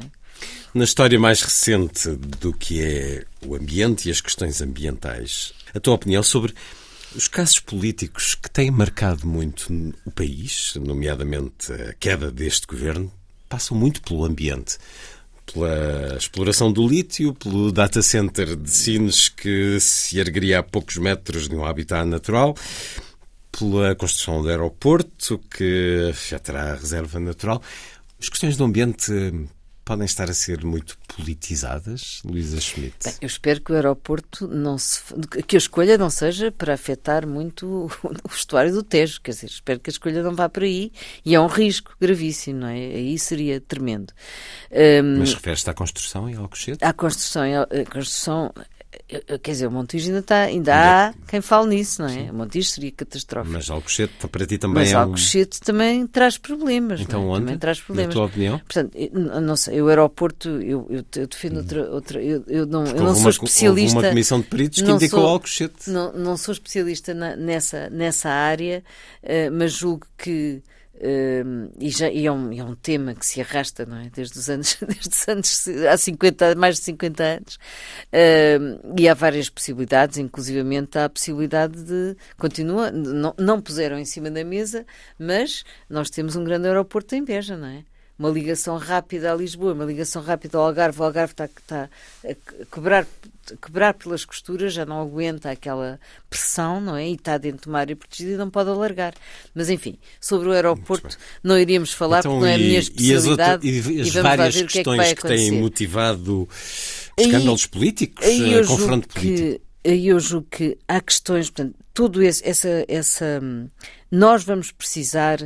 Eh, lá está, aquilo que, que, que, se conclui constantemente é falta de planeamento. Há falta de planeamento, continuamos a não ter planeamento forte no país. O, o, o, e quando eu digo planeamento, tu tens, por exemplo, em, na questão do lítio, devia haver um levantamento, e há já um levantamento feito uh, pelo Instituto de Geologia e de, de, de, Energia e Geologia, não é? O antigo LNEG, e sabermos quais são as jazidas que há de lítio. O lítio ainda vai ser necessário para uma transição energética. Depois já estão a ser inventadas novas formas que vão dispensar o lítio. Se ouviu recentemente se ouviu Mas mais uma razão, se Mas calhar, ainda, para aproveitarmos uma riqueza aproveitarmos natural uma que riqueza. temos. Mas já agora que não seja nas áreas protegidas, não é? Que seja nas, noutras áreas, que ele existe noutras áreas que não são áreas protegidas. E, portanto, era uma questão de planear e do Estado dizer está aberta a possibilidade de explorar aqui, ali e acolá. Como eles agora estão a fazer, por exemplo, para as grandes centrais solares. Está aberta a possibilidade de construir aqui, ali e acolá. Tá, tá, portanto, é o Estado que tem que decidir quais são os lugares que estão aptos por diversas razões, ou porque têm muito menos impacto no ambiente, ou porque estão perto de ligações, ou seja, rodoviárias, seja ferroviárias, seja da própria, quando se está a falar das centrais solares, seja dos próprios, das próprias redes, não é? Portanto, é o Estado tem, tem que dizer onde é que ele vai abrir a possibilidade de se explorar lítio e a possibilidade de se explorar, de se fazer as centrais Mas tem, solares. temos consciência que que onde têm. quer que seja, haverá contestação. Há e sempre, as questões do ambiente impacto. hoje são tão vastas pode-se correr o risco de se congelar todo o tipo de ação, porque qualquer ação pode importunar um charco ou entrar eh, Não. e haver quem use isto para a luta política ou isso, isso pode haver, isso pode haver de... e significa que de facto as questões ambientais ganharam um peso que não tinham em termos de opinião pública e em termos de ação cívica. Hum. Isso é verdade e vemos isso no inquérito. Mas não há nem há sítios eh, em Portugal onde o lítio não tem nem por sombras o mesmo impacto que tem, por exemplo, lá em cima em Montalegre. É? Portanto, aí é possível, não, estamos a falar de impacto ambiental, não é? O uhum. impacto ambiental não só é possível encontrar sítios e locais onde não tem esse impacto, como, além do mais, minimizá-lo ao, ao, máximo, não é? Torná-lo, uh, uh, as exigências ambientais serem, uh, ambientais e sociais serem suficientemente grandes para não impactar com aquela exploração, não é? Não, não haver um impacto forte naquela, com, com, com o que se fizer. A mesma coisa relativamente ao que aconteceu em Sines. Quer dizer, nós em Sines nem sequer estávamos a falar de uma área protegida, não, é? aquilo não foi feito numa área protegida. Havia uma zona que tinha, alguma, tinha, tinha algum valor uh, do ponto de vista ambiental, tinha ali uma classificação, de tal maneira que o próprio secretário de Estado uh, da, da Conservação da Natureza tinha dito que não. Mas o que é que se faz nestas ocasiões? E isso aí é que estranho não ter sido assim, não é? Quando há um, um, investimento que interessa muito ao país, como é o caso, é o caso desse, claro. da, da, da, central de dados e depois de tudo o que se liga. O maior investimento depois da Auto Europa. O maior investimento. Como a, Europa, como a Auto Europa, o que é que se faz? Uma comissão interministerial. Uma comissão interministerial onde estejam representados os principais ministérios e essa comissão, constituída por técnicos habilitados, ela própria faz, depois vê como é que gera esse assunto e normalmente é bem gerido e não uh, um bocadinho em cima do joelho, como eu acho que foi, estas decisões assim não podem ser tomadas com telefonemas e com coisas desse género. Portanto, era possível, a administração pública está preparada para isso, fez isso, faz isso em várias situações, aqui devia-se ter aplicado o mesmo esquema e não teríamos tido este problema. Porque a Comissão Interministerial é uma coisa transparente, é uma coisa que uh, entre si resolve, trabalha e faz em, de uma forma coordenada e de uma forma uh, aberta, não é? Aí, aí não, é, não haveria tanto problema. E, e julgo que aqui lá estamos outra vez nós, sem ligarmos aquilo que é o planeamento e acharmos que as coisas têm que ser mais bem planeadas. Planeamento e transparência. Planeada, planeadas a prazo, planeadas com transparência e envolvendo os técnicos que nós temos, devíamos ter mais, não é? Com a Troika saíram técnicos, saíram muitos, saíram muitos técnicos dos ministérios que são fundamentais para a nossa administração pública funcionar bem. E, portanto, isto deveria, aumentou-se outra vez, mas ainda não chega. Portanto, é preciso mais técnicos, é preciso chamar pessoas habilitadas para o Estado, porque a administração é até para facilitar a vida aos privados. Nós precisamos ter uma boa administração para facilitar a vida a nós todos e, e aos empreendimentos privados também, mas tem que funcionar e tem que ter mais, mais eh, tem que se dar mais atenção a este assunto. Luísa Schmidt e um certo olhar sobre 50 anos de políticas ambientais em Portugal, da Conferência de Estocolmo à atualidade. Foi isso que quiseste fazer? Um mapeamento da evolução histórica, convocando, por exemplo, alguns que estiveram envolvidos de alguma maneira na preparação da participação portuguesa na Conferência de Estocolmo e por isso aqui temos textos de Rui Vilar, eh, Miguel Caetano, que já referiste, filho de Marcelo Caetano, Francisco Pinto Balsemão, depois um conjunto de textos de especialistas a olhar eh, diferentes áreas das questões ambientais, das políticas ambientais, depois de Estocolmo, consequências e inconsequências e a terceira parte do livro, Políticas Ambientais Sectoriais, Evolução, Balanço e Perspectivas. É um livro que nos dá uma história de 50 anos no ambiente em Portugal, Luísa Schmidt. Eu julgo que sim. Uh, inclusivamente, eu, eu, quis fazer um livro que fosse ao mesmo tempo, pronto, com o contributo de todas as pessoas que aí escreveram, uh, e a quem agradeço, uh, mas que tivesse também um lado de ferramenta útil para trabalhar para trabalhar as escolas, os políticos, enfim, porque cada capítulo desses que tem os tais dossiês temáticos acaba com uma tabela onde estão todos os, os marcos internacionais, as legislações, eh, a legislação que foi criada, as instituições, uh, os acontecimentos mais importantes. Há uma síntese enfim, desse conhecimento. Os avanços e os recuos, não é? Porque nós tivemos, nós também nesta questão ambiental temos momentos de avanço e depois temos momentos de recuos. Há um certo zigue-zague uh, com a descontinuidade e é sempre um risco quando há mudanças, mudanças governamentais, aquilo que estava a ser feito ser descontinuado é grave, porque muitas vezes recuamos, e portanto essas tabelas são muito úteis para perceber como é que isto tudo foi, foi sendo feito e desfeito. Uh, teve momentos de facto muito altos e com grande capacidade de ação e outros menos. Por exemplo, não, não posso deixar de referir uh, que uma das áreas mais importantes e que sublinho sempre tem a ver, por exemplo, com, com, falámos aqui do abastecimento de água que só chegava a menos de 50% antes de 25 de abril, 50% da população. Hoje temos toda a população servida com água de, com água de consumo própria uh, para beber. E isto é extraordinário. E de qualidade. E de qualidade. é, um, é, é um luxo nós termos um país quando pensamos no resto do mundo, onde, onde, onde conseguimos abrir a torneira e beber água. Portanto, isto é um luxo.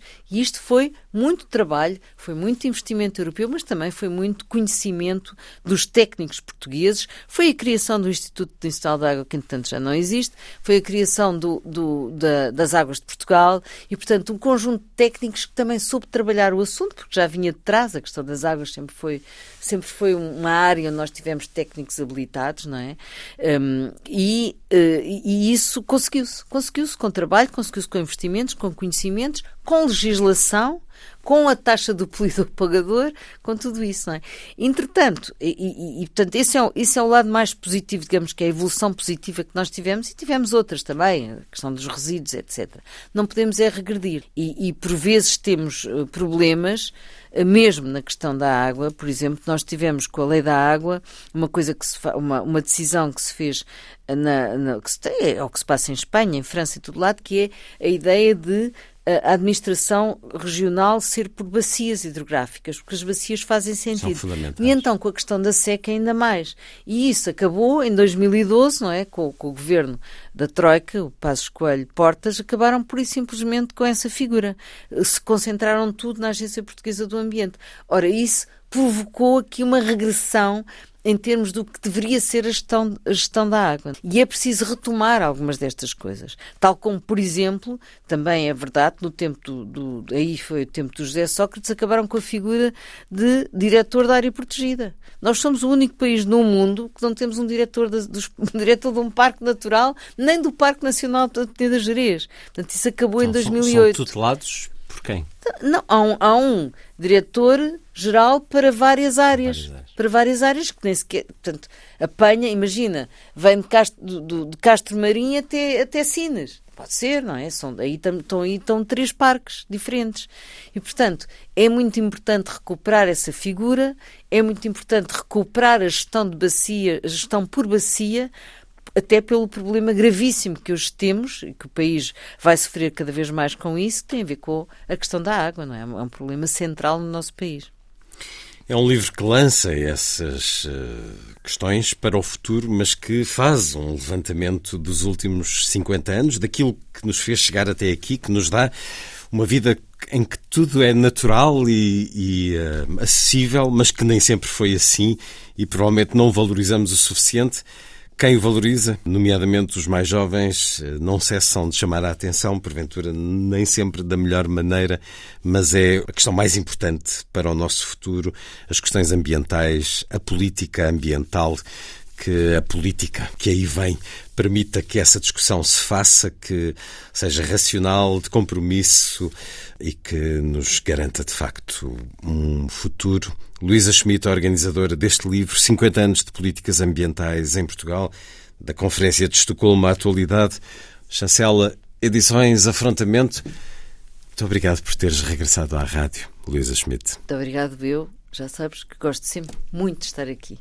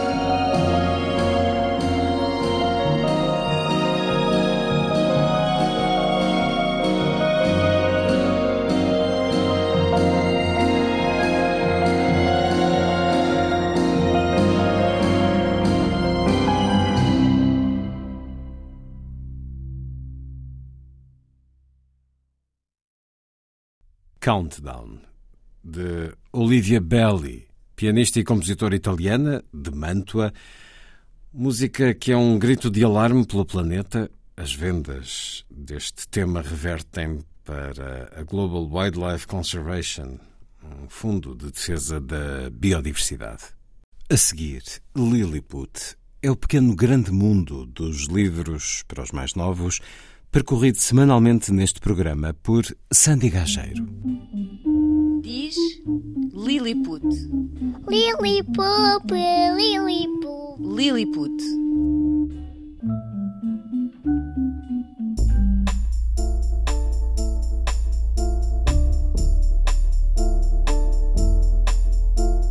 A Biblioteca Almeida Garrett, no Porto, vai ser reforçada com 70 mil novos livros este ano. Até ao fim de junho ficam disponíveis 57 mil títulos. Foi esse o compromisso assumido por Rui Moreira. O autarca do Porto inaugurou a semana passada mais uma das bibliotecas errantes no município. Esta, dedicada à arqueologia, é o que nos conta a Cláudia Aguiar Rodrigues. Uma biblioteca que passa a habitar o reservatório do Museu do Porto. É uma biblioteca constituída por 800 títulos, com uma grande ênfase sobre sobre a arqueologia urbana do Porto, os trabalhos arqueológicos realizados no norte de Portugal e também a própria história desta disciplina ou desta ciência que é a arqueologia. O diretor do Museu da Cidade e das Bibliotecas Municipais, Jorge Sobrado, especifica que os títulos agora disponíveis são, sobretudo, revistas da especialidade. Muitos mapeamentos de estações arqueológicas e muitos artigos científicos que foram publicados eh, nos últimos 150 anos, 140 anos, por grandes nomes da arqueologia portuguesa, como Leite Vasconcelos ou Mendes Correia,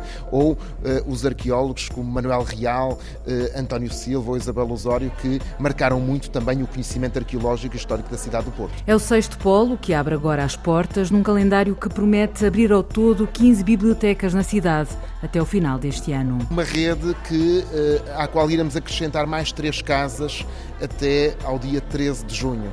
E são essas casas a grande biblioteca de periódicos do Porto, no pavilhão da Escola Pires de Lima, a Biblioteca de Autores Fundamentais do Porto, biblioteca que será criada, radicada no Liceu Alexandre Colano, eh, também a Casa de Poesia Eugênio de Andrade, na antiga Casa de Poeta ao Passeio Alegre. É uma oferta reforçada que tem como grande objetivo a conquista de novos leitores. A semana passada ficou ainda a saber-se que para dia 23 de abril está prevista a abertura de uma biblioteca com cerca de 5 mil livros de escritores da cidade, desde os clássicos aos contemporâneos. Até para a semana. Foi a força das coisas. Assim, obrigado por estar com a rádio. Bom dia, bom fim de semana.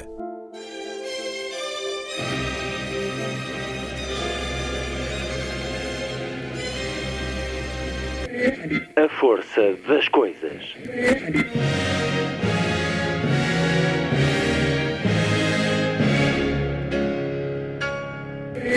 Welcome to the 109th last night of the proms.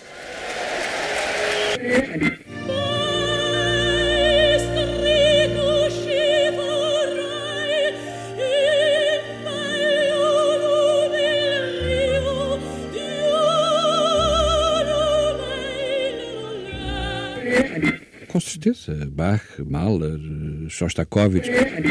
Um programa de Luís Caetano. 12.